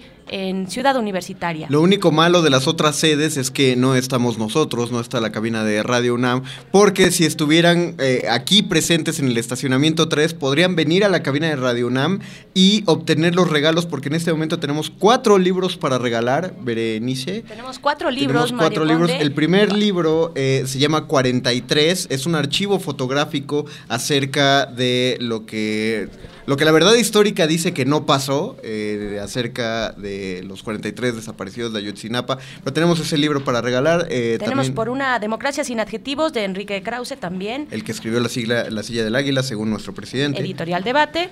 También Eh, tenemos... El Carnaval de la Capital de Bulmaro Villarroel Velasco, también editado por la UAM en estas ediciones bellísimas de Casa del Tiempo. Y para que se diviertan un poco y eh, también cotorren con nosotras y nosotros aquí en la producción, les vamos a dar algo de un youtuber muy conocido, Ese- Chumel Torres. Ese Chumel Torres que está golpeando con todo en HBO, en YouTube y ahora hasta libro tiene. Se dice príncipe de los nerds. La historia de la República de Chumel Torres, un libro para cada una de las cuatro personas que vengan y lo pidan a la producción de Radio UNAM. Les recordamos que esto no es una cabina itinerante, esto es Radio UNAM. Wow, está acercaron, Ustedes ya. vengan, vengan, porque también hay boletos para la UNAM, también hay boletos para Teatro UNAM y es más, si viene más gente tenemos más libros, así que Y tenemos no mochilas también. Tenemos mochilas, eh, tenemos una gorra para el que entre bailando aquí al micrófono. Ahí ya está, el, el- el- el- va alguien- segundo, el señor. el- el se- el segundo señor del caballero saco blanco ya llegó Bailó ahí. primero y se lleva su gorra. Ahí ya eh, está con su gorra, los pueden- libros también. Nuestros amigos van eligiendo su libro y mientras van eligiendo el libro recordamos que también nuestro regalo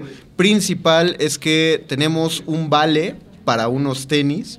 No estoy jugando, No. no. es un juego de palabras, es genuinamente un vale para unos tenis New Balance que vamos a regalar el día de hoy, pero ese vale se va a llevar para la primera persona que venga y nos conteste la siguiente pregunta. La siguiente pregunta es, hace un momento la maestra Carmen Carrera nos dijo la razón por la cual Cervantes no pudo cru- cruzar del viejo continente hacia América. Hacia el nuevo mundo. ¿Cuál es esa razón?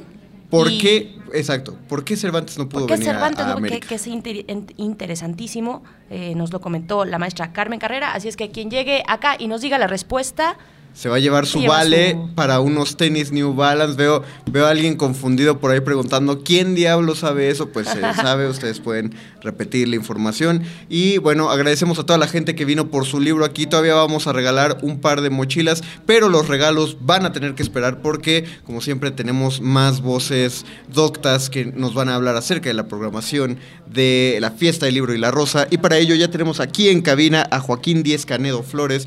Bienvenido, maestro Joaquín. Gracias. Qué bueno que Joaquín. estás aquí en la Muchas cabina de gracias. Radio UNAM. Con gusto. Eres director general de la Dirección General de Publicaciones y Fomento Editorial y de inmediato al saber eso nos empiezan a surgir la, la duda fundamental en el momento que nos enteramos de cualquier editorial. ¿Qué viene? ¿Qué se, qué se prepara? ¿Qué no ha salido todavía del horno, sino que, que sigue de esos tesoros también que nos imaginamos en estas bodegas, vaya ustedes, eh, Dirección General de Publicaciones juegan un papel central en esta fiesta. Así es, bueno, la, la Dirección de Publicaciones en general tiene como, como tarea, entre otras muchas, la distribución de los fondos universitarios, de las editoriales universitarias. Eh, en esta fiesta, pues tenemos eh, una representación muy nutrida, diría yo, tanto de los libros nuevos que eh, producen y que han producido en lo que va del año institutos, facultades, programas, y las coordinaciones que tienen programas editoriales muy amplios, ¿no? Eh, como los fondos clásicos de la universidad, ¿no? Hay que pensar en estas colecciones como la Biblioteca del Estudiante Universitario o la, cole- la colección de traducciones de clásicos griegos y latinos que se llama. Grecorum Romanorum, la colección Nuestros Clásicos, las colecciones de la Dirección de Literatura, las colecciones también de la Dirección de Divulgación de la Ciencia. Entonces, eh, sí se alcanza a ver este eh, representación, lo decía, de la enorme actividad que tiene la universidad en el terreno editorial y que es a su vez eh, resultado de sus tres grandes misiones, que es la investigación, la docencia, eh, hay una eh, colección de libros de texto que sí tiene la dirección de publicaciones muy importante, con libros muy exitosos, porque justamente están construidos para servir de referencia en los programas de distintas materias. Eh, y por último, la difusión cultural, es decir, la, también publicaciones, pero no solamente, tiene, por ejemplo, tiene una colección importante de artes plásticas ya el MUAC, o de cine, el Centro eh, el- de Capacitación Cinematográfica, el CUEC, perdón. Claro. Entonces, este, pues toda esa enorme diversidad y actualidad de la actividad editorial universitaria se puede percibir aquí. ¿Qué es lo nuevo? La verdad es que es, es un poco vasto. Yo alcanzo a conocer más lo que tenemos nosotros. La dirección tiene tres colecciones, además de estas que ya mencioné. Una que se llama Pequeños Grandes Ensayos, eh, que son, pues eso, son textos muy breves, casi todos ellos de autores que han muerto hace mucho tiempo y que sin embargo uno se sorprende de la actualidad de sus ideas, ¿no? Hay ahora, por ejemplo, un nuevo libro sobre Poe, unos ensayos sobre cómo leer a Joyce, eh, más todos los 70 que ya se han publicado y que se pueden encontrar aquí eh, en esta fiesta de Luis La Rosa, o en la, bibli- la biblioteca del licenciado Vidriera, que es una, son un um, género que tiene poca presencia o, o no muy concentrada y la dirección de publicaciones concibió hace ya pues casi unos 10 años una colección que se llama Relato Licenciado Vidriera y que tiene que ver con las novelas ejemplares de Cervantes, pero la idea es que a cada una de las 12 la acompañan otros 11 libros de otras personas, pero que tienen un poco esta misma intención, digamos, de brevedad, de, de esta eh, que nunca se alcanza a, a definirse muy bien si es un relato, un cuento largo, una noveleta o cómo es, pero que no es eh, ni cuento ni propiamente novela. Y estas- Entonces hay muchísimas cosas. Yo, e- esa- esas publicaciones en particular, la que acabas de mencionar, eh, tienen algo de... Voy a, voy a decirlo, es, es una trampa para los amantes, para los li- bibliófilos, porque tener uno de esos ejemplares invita a empezar a buscar Son como el las, resto. como las papas, ¿verdad? Sí, es que invita a tener el resto de la colección porque Sí. son... Además, la verdad es que son libros de- calculados, pequeños. este, Son pequeños. Me parece que inadvertidamente, pero quizás se hayan eh, puesto eh, adelantadamente a- al, al corriente con esta eh, nueva necesidad de lectura más rápida, digamos, no, no imponen, no, no parece una tarea tan Es difícil terminar nuestro libro. Y siempre, además, pues hay una, de pronto hay una inmersión en un mundo muy interesante, este, novedoso, eh, que en general abre perspectivas, ¿no? Pues que es lo bonito de leer libros, ¿no? Y, lo que planteas es, eh, es una buena manera de difundir y de acercar a, la gente a textos que no son, no voy a decir que son difíciles, pero no son complacientes, es decir, no son como unas narrativas breves enteramente, como lo dijiste, hay, hay ensayos, o, o uno cuando se acerca a estilos narrativos digamos, de siglo de oro español, pues no, no es un ritmo al que estemos acostumbrados, Sí. ¿no? Ahora- y, y es una buena manera de acercarse eh, de entrada viendo Así es, esa así es por- presentación. porque te digo, no, no, no, no parece una gran tarea, ¿no? Sí, sí, sí, se- exactamente. en realidad, si uno se mete, porque también lo que acaban por descubrir es que sí, efectivamente, hay un, hay un pequeño, pues no tropiezo, pero hay una cierta pequeña dificultad de acceso, pero basta adentrarse cuatro o cinco páginas para que se dé uno cuenta que están hablando, aunque haya sido 250 años de cosas totalmente actuales, ¿no? Pero se Claro, siente- que siempre pasa, los textos, por eso son por clásicos los textos. Exactamente. Se siente como correr 50 metros a la velocidad que tú quieras. Así es, O sea, así lo, es. lo empiezas a hacer y ya. Y tenemos te una, una maratón. tercera colección muy interesante que tiene menos tiempo, que se llama eh, Ultramar. Eso es interesante porque leer la colección Ultramar eh, parece que tiene muchos requisitos, pero a la postre se advierte que en realidad tiene muchos candidatos. Se trata de hacer un libro cuyo tema sea un poco un problema de identidad de un protagonista, un, un tema, ¿no? Claro, si, si se piensa, producto de que, pues de un tema, de, por ejemplo, de elección de género o de un tema de migración. Cuando se piensa que la mitad del mundo se está moviendo, pues porque las condiciones económicas no favorecen la estabilidad, pues se da Claro. cuenta que hay muchísimas candidatos para hacer, eh, para figurar en esta colección. Entonces son traducciones casi todas, ¿no? También se procura que haya una em, cercanía muy, muy, muy próxima entre el autor y el traductor, ¿no? Es un trabajo importante que en general vale la pena eh, tener comunicación para saber exactamente algunos pasajes, pues cómo tienen que pasarse al español. Eh, y que además son li- libros que han ganado premios y son autores relativamente jóvenes. ¿no? Tenemos ya siete u ocho títulos, también es interesante que se acerquen a mirarla. Esa, esa colección, ¿cómo se llama esa colección? Se llama Ultramar. Ultramar, Sí, suena también es de la Dirección de. Publicaciones. Sí, Ah. autores chinos, eh, de, eh, centroeuropeos, eh, africanos, muy interesante. Y además recientes, ¿no? Todos recientes. Ahora, Jo- Joaquín Díez Canedo, eh, nos estamos dirigiendo a la comunidad universitaria, el grueso de ellos estudiantes que en este momento están lidiando o están agradeciendo haber llegado hasta este viernes con el dinero adecuado de la semana. Entonces, digamos que esta gente, te- eh, llegamos con con una cantidad específica de dinero y solo nos alcanza para uno o dos libros de estas publicaciones. Claro, eh, tenemos que recordar que podemos encontrar estas publicaciones no solo en ferias de libros, sino que está la, están disponibles todo el tiempo. Pero si vinieran aquí al estacionamiento 3 o a cualquier otro punto del Centro Cultural Universitario, ¿cuál recomendarías tú que se aprovechara ese, esa Uy, pequeña cantidad de dinero? Es, es, es un compromiso fuertísimo. ¿no? Además lo van a reclamar, Sí, oye, ¿y por pero me hiciste gastar dinero y no me gustó. Claro, por supuesto. Eh, bueno, tiene la ventaja estas colecciones de Alcalá, pequeños grandes ensayos y, y, y que cuestan 90 pesos, me parece. Entonces, este, pues ahí yo creo que les queda para algo más. Pero mira, dándome la vuelta por la feria y no siendo necesariamente este. Eh, ¿Cómo se llama? No fíjense solo en la UNAM. Hay ofertas muy buenas, por Sí, ejemplo, sí, sí. de obras completas por allí. Bueno, no obras completas, pero de libros eh, con una selección muy importante de obras de clásicos como Nietzsche, como digo, sinceramente yo se los recomendaría a los estudiantes porque es oportunidad de, de- de tener un libro que van a usar muchas veces, ¿no? Claro. La verdad me- me- me- no me animo a- a recomendar un solo libro, parecería una contradicción con la enorme diversidad y con eh, negarles a ellos mismos la posibilidad de, bueno, ve, métete y a ver con qué te tropiezas. Pero ¿no? lo hiciste Pero me parece que lo hiciste ajá, muy bien, justamente. eh, Salir al- al, pie con los, con los clásicos. con los me pequeños parece, grandes sí. ensayos también fue, Definitivamente. fue muy adecuado. Pues muchas gracias Joaquín Díaz No, Canedo. con por- gusto, ojalá se acerquen y nos digo, creo que no hay un lugar mejor para pasar el fin de semana, eh, sábado y domingo que aquí, véngase para acá. No se- Definitivamente. no se me ocurre ningún otro, Joaquín. Muchas gracias por Al haber estado gracias a ustedes. aquí en los micrófonos de Muchas Radio gracias. UNAM.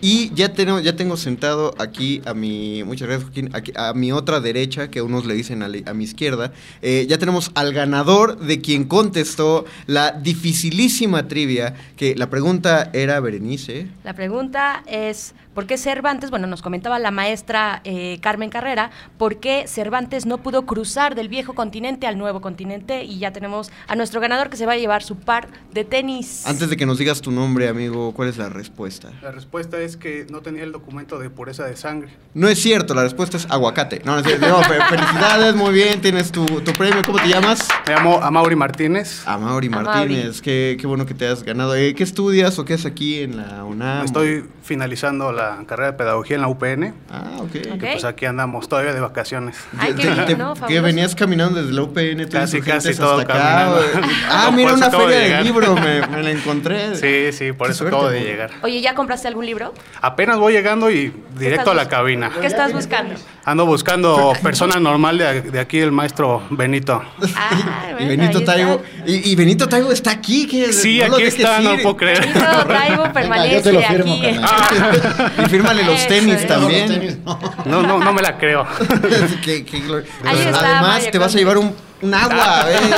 y, ahí agarras una manzana antes de irte para que vean que, Radio Nam te, te consintió. Por la mejor supuesto, estación. Por supuesto que sí, ya tienes tus tenis. Mauri, muchas gracias, por haber participado. Y nos vamos, Mario Conde, con algo de Cervantes, páginas y pétalos. Venga.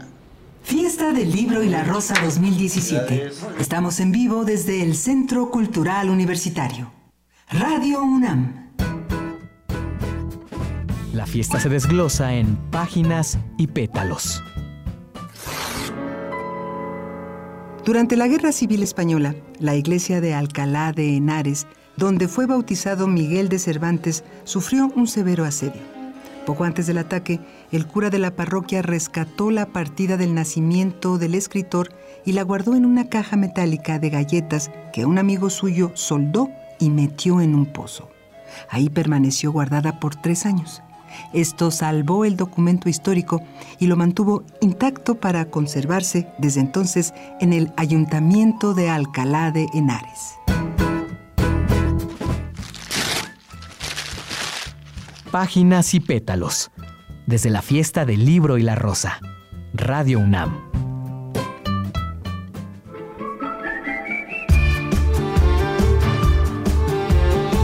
Fiesta del Libro y la Rosa 2017.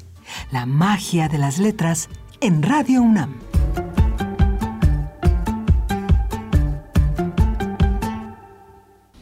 Discreto amigo es un libro que a propósito habla siempre en lo que quiero yo, siempre en lo que yo no quiero. Esto, un extracto de las comedias de Calderón de la Barca, porque estamos aquí en la fiesta de las letras, de las palabras que salen a nuestro encuentro en el Centro Cultural Universitario Mario Conde. ¿Seguimos aquí? Me, ¿Seguimos gu- aquí me gusta que el Centro? Cultural Universitario se llame Mario Conde a partir de estas Centro emisiones. Cultural Universitario, coma, Mario Conde, No, no, a no, mi lado. no, así se va a llamar. eh, lo, puedo, lo puedo decretar. En este momento. Ay, que, Saludos a los que está- se asoman Siempre aquí. está padre ver caras conocidas en todas las ferias de libros, por eso, por eso es bueno venir, por eso me gusta la cobertura. Qué, qué- qué bueno que andan dándose la vuelta por acá. Todavía tenemos regalos, Tenemos además. regalos. Tenemos dos mochilas. Dos damos mochilas en este momento. y Va- tenemos... tenemos dos mochilas eh, de regalo para las primeras dos personas que lleguen con su zapato derecho en la mano. Es todo lo que tienen que hacer, traer su zapato derecho en la mano y con eso llegan a la cabina de Radio Nam. Y alguien está empujando. Ey, ey, amigo, eso es. Y ya llegó alguien con su zapato Ajá. derecho en la mano. Así es, Híjole, llegó. eso es un tenis, no un zapato. No, no, no, sé, no es cierto. Adelante, adelante, pasa, no me creas.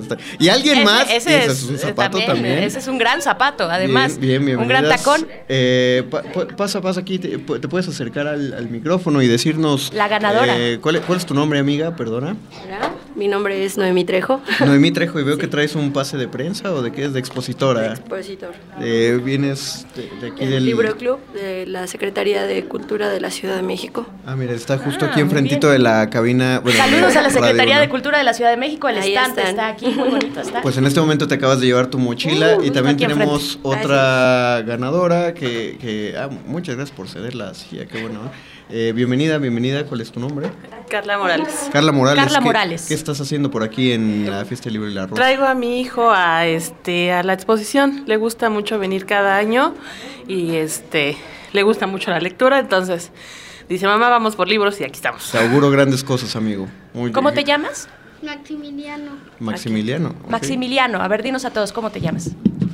Maximiliano. Ok, ¿tienes algún libro favorito? Mm, ¿O lo vas a encontrar ahorita? A eso vienes. Lo voy a encontrar ahorita. Muy bien, muy es, bien. Los, eso de- es, los dejamos que continúen la búsqueda del libro, del futuro libro favorito de Maximiliano. Muchas gracias, Gracias. por haber venido a la cabina y por entrar a estas dinámicas. Vamos a tener más libros para regalar, Ya pero los eso tenemos aquí. ya los Mario tenemos Conde, aquí, de pero una eso vez, yo creo que... ¿Cómo ves? Vamos, eh, va- vamos a, a- a dividirlo. Vayamos primero con Mirna Ortega, que ya está aquí con nosotros en la cabina. Bienvenida, Mirna. Qué bueno Muchas gracias, que estás encantada aquí. de estar aquí con ustedes, Mario Berenice. Nosotros honrados de que, de que tomes los micrófonos de Radio UNAM nuevamente. Pues como cada año, este, felicísimos aquí, eh, descarga cultura.unam apuntada en la fiesta del libro y la rosa. Es, eh, me, me ha gustado oh, el día de hoy en particular por la cantidad de direcciones de la UNAM que han venido a decirnos cuál es la colaboración que están planteando dentro de esta fiesta del libro y la rosa. Ya vino la coordinación de danza, La de eh, teatro, Teatro UNAM, música. de Música UNAM. Y en este momento, claro, eh, una, uno de los aciertos más fuertes que ha tenido la UNAM, que es con, la, con Descarga Cultura UNAM, que está, ah, está haciendo un excelente trabajo para acercar distintos contenidos multimedia a, a- a quien tenga la computadora para acceder a ellos. Vinculación y acceso, Mirna. Pues eso es lo que nos importa, llevar la cultura a, a cualquier rincón, en cualquier momento, de, de manera fácil, gratuita. eh, Seguimos trabajando con mucho entusiasmo, con, con un equipo de universitarios, de, de egresados de aquí de la, de la universidad, con el apoyo de muchas áreas también de nuestra universidad y encantadísimos de seguir haciendo cultura para llevar, que eso es lo que hace Descarga Cultura. Y, y bueno, pues por eso venimos a platicarles. Por ejemplo, muchos de los autores que vamos a poder escuchar en esta feria, en donde se- hay un programa de primera verdaderamente, están en Descarga Cultura. Por ejemplo, Héctor Abad, que lamentablemente no pudo tomar el, el avión, Sí, en fin, la estos... aerolínea este, tuvo un retraso. Pero que estará mañana. por que estará mañana, pero ya pueden escucharlo en Descarga Cultura Ah, desde ¿de antes. verdad? Sí, sí, sí.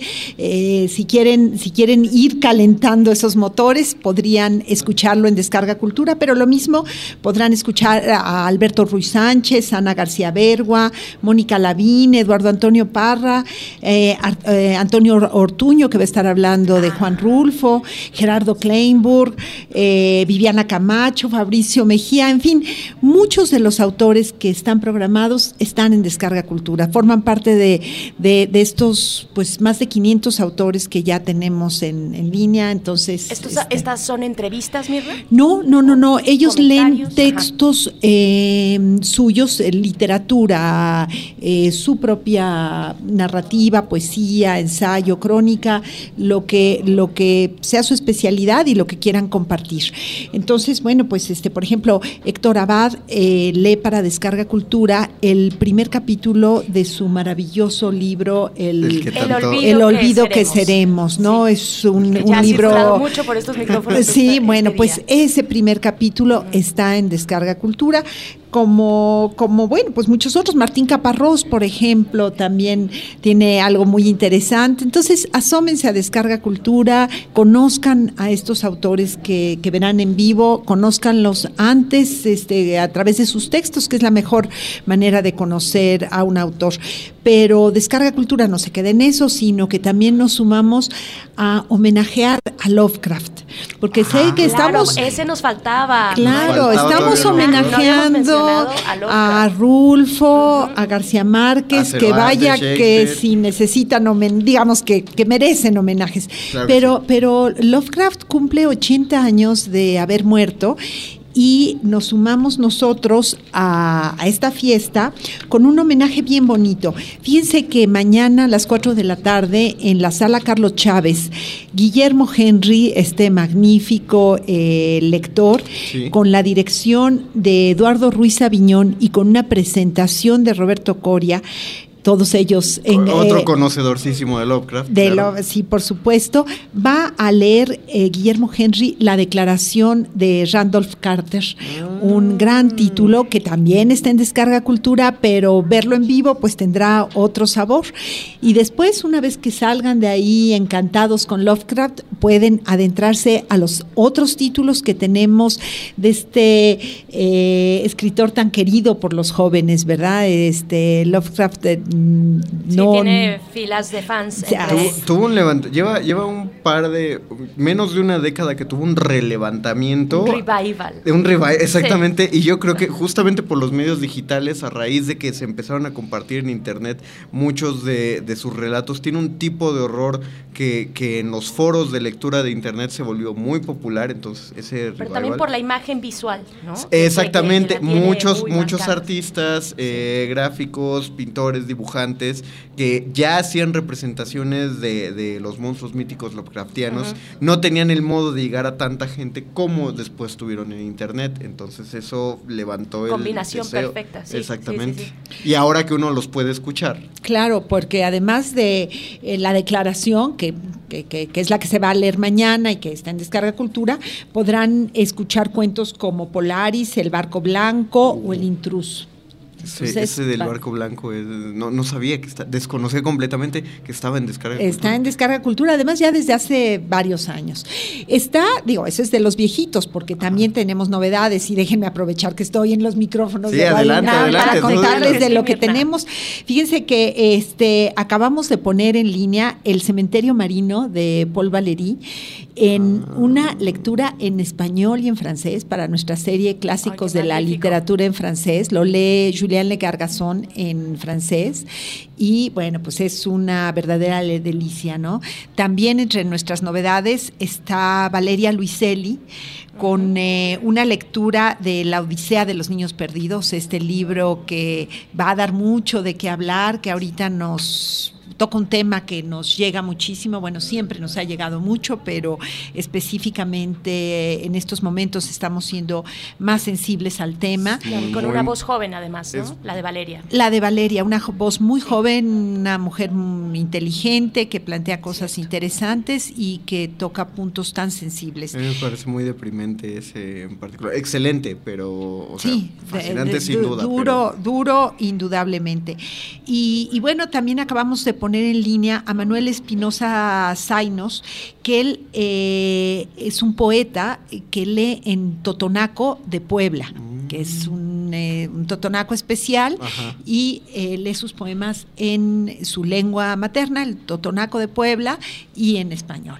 Entonces, bueno, pues esas son algunas de nuestras novedades. Está también eh, el curso de Shakespeare dramaturgo, hablando de, de- de Shakespeare, que impartió Luz Aurora Pimentel el año pasado, analizando las cuatro grandes tragedias de Shakespeare, eh, Otelo, Macbeth, eh, Rey Lear y Hamlet es una maravilla. O tenemos también eh, los comentarios maravillosos de Gerardo Kleinburg, divertidísimos a las óperas en una serie nueva que que, que, el año pasado que estuve aquí no podíamos hablar de ella porque todavía no existía, pero ahora existe, eh, que se llama Hablemos de Ópera. Y okay. en esta ocasión eh, acabamos de subir La flauta mágica de Mozart. No, bueno, Entonces, partiendo plaza, descarga sí. cultura este año. Está padrísimo. Acuérdense ¿eh? que cada semana por lo menos un título ponemos este uno o dos. Eh, así es que, que, estén pendientes porque siempre hay novedades. Recuérdanos el sitio para todos aquellos que, que, aún no conozcan, que aún no se hayan metido a navegar por internet por el sitio de Descarga Cultura. Es www.descargacultura.unam.mx. Les los invitamos a que nos sigan en las redes sociales, Facebook, Twitter, Instagram, YouTube. Ahí verán eh, videos con grabaciones originales de las eh, lecturas de, de, las grabaciones de, con los autores. Eh, Tienen un tenemos, espacio aquí físicamente, ¿no? Sí, Ajá. estamos aquí, el stand está entre la librería Julio Torri y los cines, ahí podremos platicar, enseñarles si tienen alguna duda de, de cómo descargar, pueden ahí conocer nuestra nueva aplicación para tabletas, ah, okay. que está padricísima, ah, verdaderamente estamos muy contentos sí. con ella y bueno, pues les recordamos que si no lo han hecho, descarguen rápidamente su aplicación para eh, dispositivo móvil, para Android o iOS. Así es que ahorita voy a pasar a revisar a Mario y a Berenice que tengan su aplicación descargada. Déjame, aquí, déjame borrar el Pokémon Mirna Go Ortega. para que quepa. Eh, Mirna Ortega, eh, pues muchas gracias por haber estado. Con Muchas nosotros. gracias, Mirta, Mirna Ortega Morales, secretaria de Extensión y Proyectos Digitales. De verdad, eh, ustedes allá afuera, si están físicamente acá, pero si están también del otro lado de la radio, eh, no pudieron ver las caras de Mario Conde y las mías también y de, las, de la producción de este programa tan exquisito y antojable que nos traes, Mirna. Muchas gracias y enhorabuena por eh, Descarga Cultura. Muchas gracias. Yo sí vi las caras, así es que se las agradezco muchísimo. Ella es testiga, claro que sí. Claro, bueno, vamos, pues muchas gracias y que sigan disfrutando todos la feria. Gracias a ti. Igualmente, muchas gracias. Nos vamos, vamos a ir a... con algo de música ¿Sí? porque se disfruta también bailando. Dejemos pero no sé qué tan bailando, esto es algo disfrutable. Es de Eli Guerra. La canción se llama Lucrecia y Rigoberto, que está inspirada esta historia, por supuesto, en los cuadernos de don Rigoberto de Vargas Llosa. Esta es la propuesta musical de nuestra producción en esta gran fiesta del libro y la rosa. Mario Conde, regresamos en breve. Regresamos breve.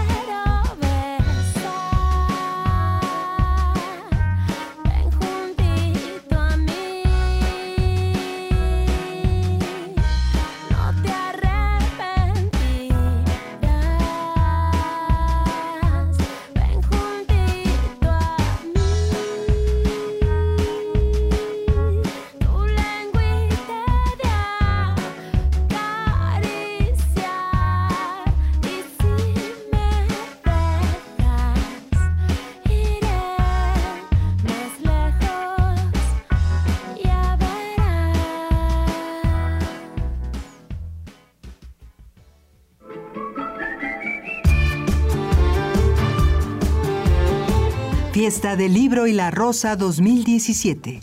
La magia de las letras en Radio UNAM.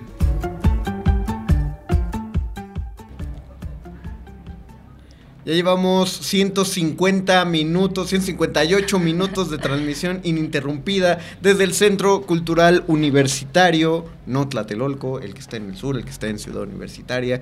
Eh, ya usted lo ubica porque está el Teatro Juan Ruiz del Arcón, porque está la Sala Miguel Covarrubias, porque está la Sala Nezahualcóyotl, porque está el estacionamiento 3 y ahí está todo Radio UNAM. Le repetimos, esto no es una cabina itinerante, esta es toda la estación, así que pueden venir y conocer toda la estación de Radio UNAM si vienen al, eh, al ¿cómo se llama esta? Estacionamiento 3. Estacionamiento 3 del. Centro Cultural. Me- se me está sobrecalentando ya la, la tatema. La emoción también, Mario Conde, de salir y buscar esos títulos que ya hemos estado, que han estado girando en estos micrófonos con tantas y tantos invitados que nos antojan los oídos para darnos un banquete visual con las letras. Eh, Hay, hay para todos los gustos, hay- ya, ya nos dijeron, hay cine, hay danza, hay teatro, va a haber lecturas, está la unidad móvil Prometeo que yo quiero ir a conocerla en cuanto terminemos y tenemos nosotros nuestros propios libros, tenemos aquí, Bere, has seleccionado cuatro maravillosos títulos, el primero... Los agarré un poco al azar de, de- de Pero- nuestra pero maravillosa oferta. Pero antes de eso ya los habías elegido tú. Metrópoli, Espacio Público y Consumo de Emilio Dujao y Ángela Giglia. Es del fondo, editado por el Fondo de Cultura Económica. Hay para todos los gustos, Mario Conde. Yo tengo aquí bases del constitucionalismo mexicano. Conozco a varios que les puede gustar esto muchísimo, con nombre y apellido, pero bueno, si andan por aquí, por favor, acérquense. Eh, si se quieren llevar este libro, Bases del constitucionalismo mexicano, la constitución del 24 y teoría constitucional de David Pantoja, pro- profesor de la Facultad de Ciencias Políticas y Sociales. Él me dio clases, por cierto. Saludos a David Pantoja si nos está escuchando. Les, eh, ahorita decimos los otros dos títulos porque de una vez les planteamos cuál es la dinámica para llevarse estos libros gratis. Necesitan una de dos cosas, o traen en su celular abierto el sitio de Universo de Letras, o van al stand de Universo de Letras y se toman una selfie ahí. Yo diría solo la selfie, Ok, vale. ¿no? Porque es más fácil abrir y entonces que sea más parejo, que vayan a frente al estante Universo de Letras y se tomen una selfie con quien quiera, La con selfie- quien sea que esté ahí. La selfie es para que no se estén pasando por Bluetooth la foto. Y, Ay, ve, ve a recoger tu libro, que los de Radio Nam con la misma foto. No, tómense la selfie ahí en el stand de Universo de Letras y luego ya vienen acá y nosotros les damos cualquiera de estos libros. Aquí también está La circulación de la sangre de Thomas Wright, la revolucionaria idea de William Harvey, editado también por el Fondo de Cultura Económica. Y tenemos un cuarto libro, este de Alfaguara, es de David Toscana, se llama Evangelia. Ese, ese eh, es particularmente, lo recuerdo de, de una plática que hubo en minería y ese es particularmente recomendable.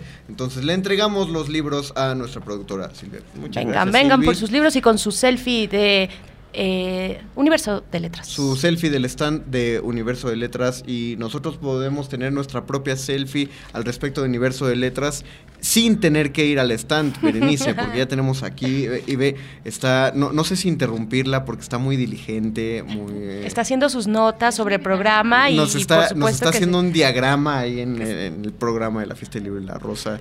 Porque si alguien se sabe ese programa que es vastísimo, es nuestra invitada en este momento, que es Anel Pérez, de Universo de Letras, precisamente, secretaria técnica de vinculación de la Coordinación de Difusión Cultural. Anel, ¿Cómo están? siempre, bien, bien, Anel, bien. hola. Siempre es un honor tenerte en los micrófonos y, y platicar contigo. No, siempre está, siempre es un placer estar en un micrófono frente a estos dos micrófonudos de ustedes dos.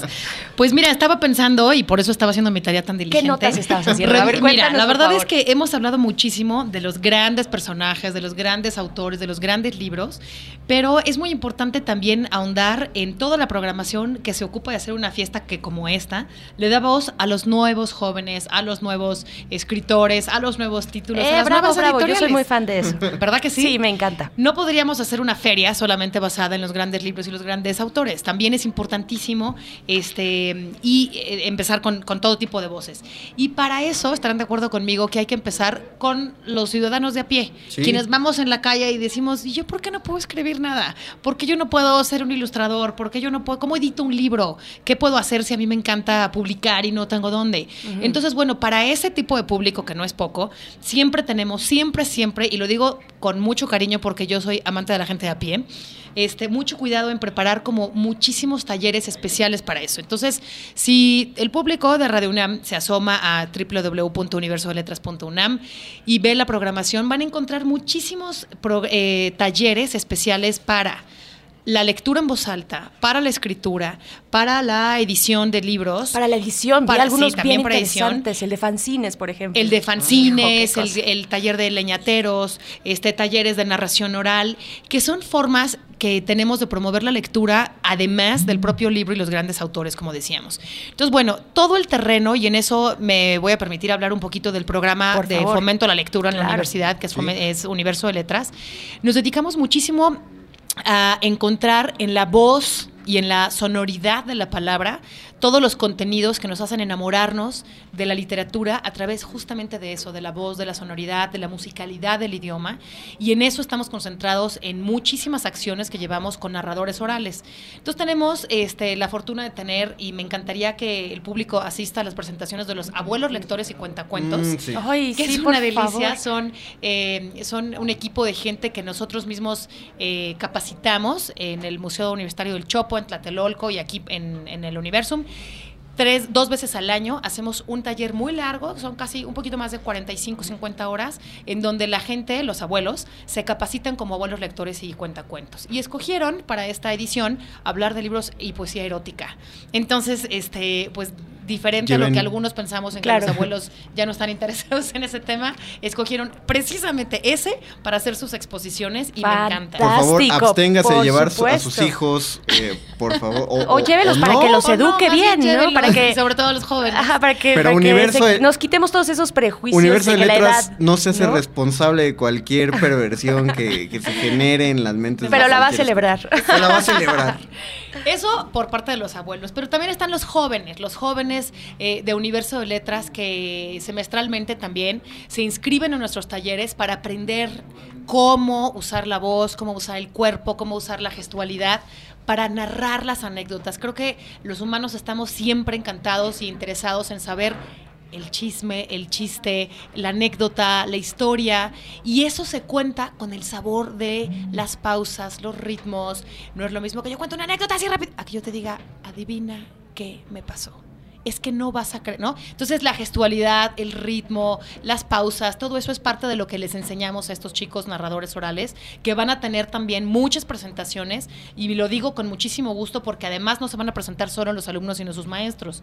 Por ahí está Ah, Armando. Trejo, que ha sido un maestro extraordinario, porque además la gente se transforma cuando aprende a narrar, ¿sabes? Sabe eh, narrar las cosas diferente y eso tiene que ver incluso hasta con su autoestima. De pronto tenemos unas eh, opiniones de alumnos que han sufrido su transformación positiva en cuanto a que saben decir mejor lo que quieren decir, con mucho mayor contundencia. Entonces, esos dos talleres me gusta muchísimo mencionarlos.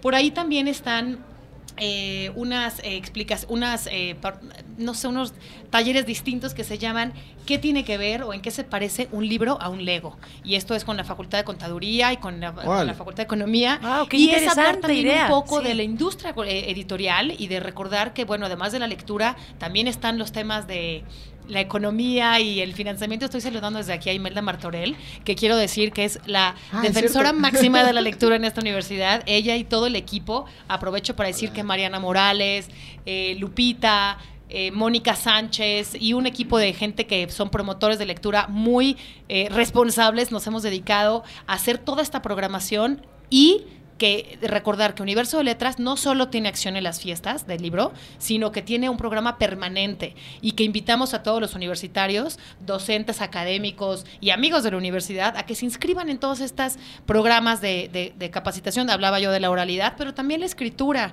y también eh, los círculos de lectura. Muchas veces los estudiantes académicos eh, o los estudiantes de la UNAM eh, pensamos, bueno, y no leen, ¿y por qué no leerán?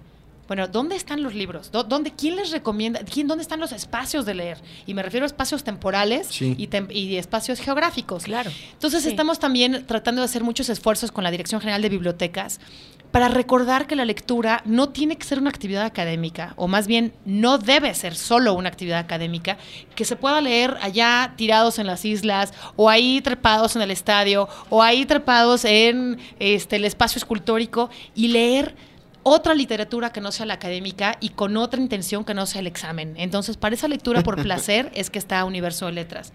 Pero Eh, regresando un poquito a los talleres, Ajá. me gustaría también invitar a todo el público. Bueno, hay un taller multidisciplinario del, del taller de leñateros, que es una cosa increíble y que tiene que ver con la edición, con la recuperación eh, artesanal, digamos, de los, de los libros. Está también las fantasías textuales. Ah, sí. De lectura y Muy escritura. bien, muy bien. ¿Qué, qué Están- qué se trae Universo de Letras? Ajá, sí, sí, además, estamos en los- Andan- estamos- andan celebrando mucho Estamos el cuerpo. pues es que como estamos en primavera. Andan primaverales. Claro, Estamos muy bien, muy bien. primaverales.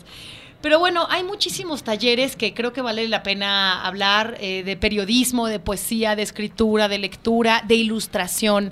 Hay unos talleres que se llaman Diles que no me pinten, que Ah, tiene que claro. ver obviamente Uf. con la lectura de Rulfo, con Natalia Gurovich. Di- y- diles que no me maten. ¿no? Diles que no me maten, exacto. Y, pero aquí es diles que no me pinten. Y me gusta mucho eh, poner este tema en el centro porque los ilustradores mexicanos han sido recientemente de los más renombrados, de los más premiados en todas las eh, premiaciones internacionales, como en la pasada Feria Internacional del Libro Juvenil en Boloña, donde Juan Palomino, autor de nosotros, por cierto, y colaborador de Radio UNAM, y coeditor de Maya Sí. Fernández, que ustedes la conocen. Hola, Maya. Este, claro. Y la ilustración es un tema que de pronto olvidamos hablar y en esta feria no solo no nos olvidamos, sino nos interesa muchísimo estar Está todo el tiempo presente. presentes en, en el Exacto. tema de la ilustración. Está muy presente. Anel Pérez, bueno, aquí está y en Universo Electras, físicamente lo pueden encontrar en distintos espacios aquí eh, en el Centro Cultural Universitario, pero también pues que se metan a la página www.universodeletras.unam.mx para ver esta vasta propuesta que bueno, nos pasaríamos aquí Horas y horas. horas y horas Que- platicándolo y, y- y disfrutándolo muchísimo, Pues pero en, en honor a ti, Anel, ya se va a agregar a la numeralia de la UNAM la cantidad de horas sin dormir y de tazas de café invertidas en organizar esta clase de eventos. Pero mientras tanto, te agradecemos que hayas estado. No, no cuenten las ojeras. No, no, eso no, no, sería no, muy eso, feo. eso lo borraremos de la Sí, numeralia. eso no. Muchas gracias, Anel, por haber a estado con ustedes nosotros. los esperamos en todas las actividades. Olvidamos decir que el MUAC tiene su está, es gratuito Es estos días. lo- lo dijimos más adelante, pero bueno Y hay recordar. muchas visitas guiadas a todas las exposiciones. Claro que sí, ahí está toda Recuerden, esta propuesta. recuerden que si quieren un libro gratis que estamos dando en Radio UNAM, vayan y tómense su selfie frente al stand de Universo de Letras, tomen la selfie y vengan con la foto y se van a llevar un libro gratis mientras nosotros le agradecemos a Anel Pérez haber estado aquí en la cabina con Gracias a todo Radio UNAM. Muchas gracias, Anel. Nos estamos despidiendo ya, Mario Conde. Pero antes yo quiero saber, Bere, ¿quién era ese otro hombre que tanto dicen que también se celebra, el Inca Garcilaso de la Vega? A propósito del mestizaje, vamos a escuchar esto de páginas y pétalos.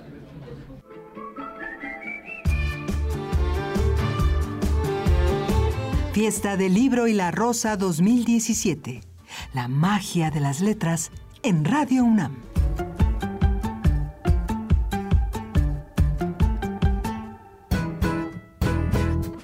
La fiesta se desglosa en páginas y pétalos.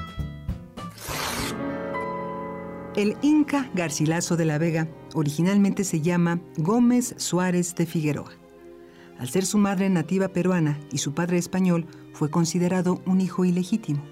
Pasó buena parte de su vida luchando por poder utilizar el apellido paterno al que añadió el apelativo Inca, con el que firmó a partir de 1563 al iniciar su labor de escritor. Así fue como reunió sus dos orígenes en una sola rúbrica, que mostró con orgullo a una sociedad que no veía con buenos ojos a los mestizos. Páginas y pétalos. Desde la fiesta del libro y la rosa. Radio UNAM. Las letras y las rosas inspiran.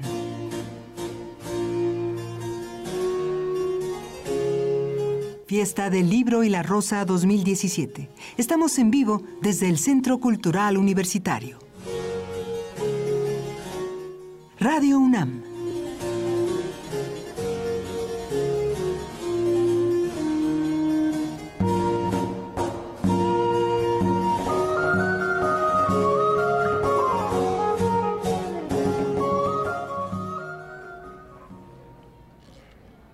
Libros, callados libros de las estanterías, vivos en su silencio, ardientes en su calma.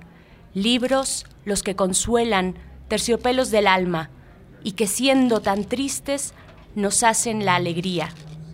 Mis manos en el día de afanes se rindieron, pero al llegar la noche los buscaron, amantes, en el hueco del muro donde como semblantes me miran confortándome aquellos que vivieron.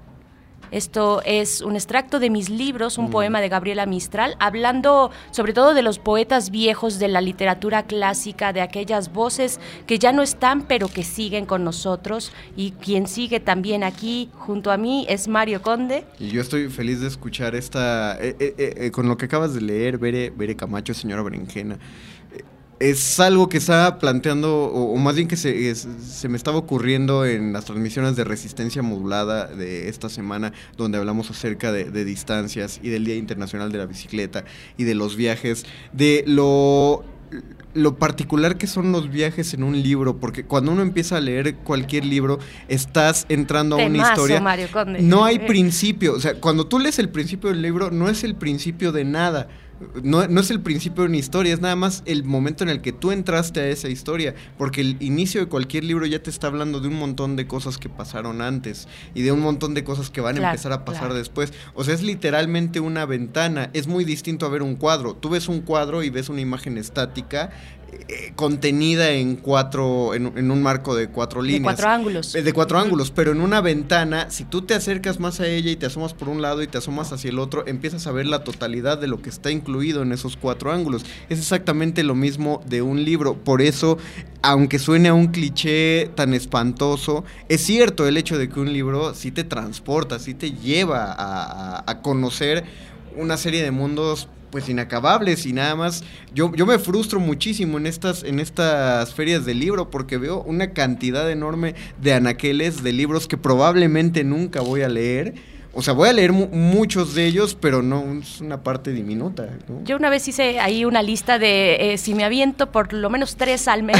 tres libros al mes, ¿cuántos podría leer? Por supuesto que no me alcanza la vida, no nos alcanza. y ahorita que hablabas de las miradas, de cómo nos acercamos a ver tanto eh, las distintas eh, expresiones artísticas, bueno, el cine tiene su particular Sí. forma de movimiento y de transportarnos. Eh, el cuadro y la pintura, por supuesto, es fija, pero y la fotografía también, pero el cine eh, nos dirige la mirada hacia ciertos espacios de esa historia que mencionas y bueno, los libros nos dan otra perspectiva también y de todo eso va esta fiesta del libro y la rosa que pues hemos estado transmitiendo Una, este día. una pregunta necesaria, Bere. Tú ahorita que estás leyendo, aunque no hayas comprado en la... Yo ahorita estoy leyendo, es un título eh, un poco provocador, es La vida sexual de las hermanas, eh, de, las, de las gemelas siamesas, de las ¿qué, hermanas. ¿qué les pasa eh, el día de hoy? ¿Por qué no? no- hay niños todavía. Hay niños todavía, es horario familiar, No es pero también, bueno, si quieres puedo, eh, No, estoy no, terminando también, es que eh, vas leyendo como varios Ah, libros, sí, ¿no? sí, también estoy terminando uno de Emiliano Monge, el más reciente, Ajá. este de cuentos, su primer libro de cuentos, que, que a mí me gusta eh, particularmente. Este, ¿Sus este cuentos o los cuentos? No, ¿O ese sus cuentos, estos Ah, frente a, la, a la narrativa anterior que era eh, prosa, novela. Sí. ¿no? Entonces, este es su primer libro de cuentos, me gusta mucho. Emiliano Monge, que va a estar acá en esta Ah. eh, feria, eh, en esta fiesta del libro, va a estar mañana hablando de Juan Rulfo junto con Antonio Ortuño, que con esto abríamos el programa, este, es. que voy a ir a buscar ahorita. Ah, todo en es cuanto- cíclico. Todo es cíclico y también con Guadalupe Nettel van a estar hablando, por supuesto, de Juan Rulfo, una de las grandes figuras de esta fiesta. Pues nosotros ya nos estamos acercando al final de estos 180 minutos de transmisión ininterrumpida. Voy a abrazar a Silvia Cruz que anda aquí al ladito de mí. Silvia, querida ¿Qué- productora, ¿En qué te puedo ayudar? ¿Qué, qué buscamos? ¿Qué hoja, qué hoja necesitamos? Todavía tenemos, todavía tenemos libros para quien se haya tomado su selfie en el stand, no el de Radio UNAM, vayan al stand de Universo de Letras, ahí tómense su selfie y si traen la selfie para acá les vamos a regalar un libro. Les recordamos que si quieren conocer la estación Radio UNAM, está aquí. Esta es toda la estación, esto es todo lo que hay en Adolfo Prieto 133. Y el tres veces heroico cuerpo de producción también anda por aquí eh, alrededor de la cabina. Estamos aquí en el estacionamiento número 3, pero también otro punto importante es el foro Fuente. En este foro se llevó eh, a cabo en la mañana la inauguración a las 10 de la mañana, 10 y media. Eh, habrá otro tipo de actividades, por favor, acérquense ahí. Estoy buscando ahorita la que está en este momento, cuando son casi la una de la tarde, está Luz del Colibrí, presentación editorial, participa Alberto Ruiz Sánchez, eh, es el autor de Ediciones Era. Ah, eh, el día de mañana, por supuesto. Vaya, todo lo que les hemos comentado, eh, invitado y espero antojado para que lleguen a lo largo de este día y durante todo el fin de semana. Mientras tanto, pueden quedarse en Radio UNAM, porque si están aquí en el estacionamiento 3, ya vieron llegar la limusina con la alfombra roja, donde está bajando de, de Yanira Morán, que ya está llegando a la cabina, está, y todo el equipo de Prisma RU. Y nosotros agradecemos a Maripaz Gener, a, A Silvia Cruz, a Ivonne Gallardo, Jaime Casillas Ugarte, Oscar de Jerónimo, Fernando Ramírez, Javier Molina, María Amalia Fernández, Antonio Quijano, Jorge Díaz, Paquito Mejía, Lorena Olivares, Rafael Alvarado, Mariana Fuentes, Araceli Valdés, Emanuel Silva, Francisco Ramírez, Fernando López, a Omar Tercero, que anda por ahí también, Omar Tercero, claro, eh, José Gutiérrez, por a supuesto. Inti Terán, A Inti, yo te agradezco a ti, Mario Conde. a ti, Berenice Camacho, señora Benjena, te agradezco. Agradecemos a Benito Taibo. Benito Taibo, que que, no le está agradecemos. Aquí, allá y en todos lados. Un A abrazo, eh, por supuesto, y un agradecimiento a los voluntarios, estudiantes universitarios que están en esta fiesta del libro y la rosa. Jorge Díaz también, muchas gracias por haber estado en el helicóptero de Radio UNAM. Nosotros nos despedimos, aquí termina Bere esta transmisión de hoy. Nos escuchamos mañana a las 4 de la tarde en la fiesta del libro y la rosa. A continuación, Prisma RU.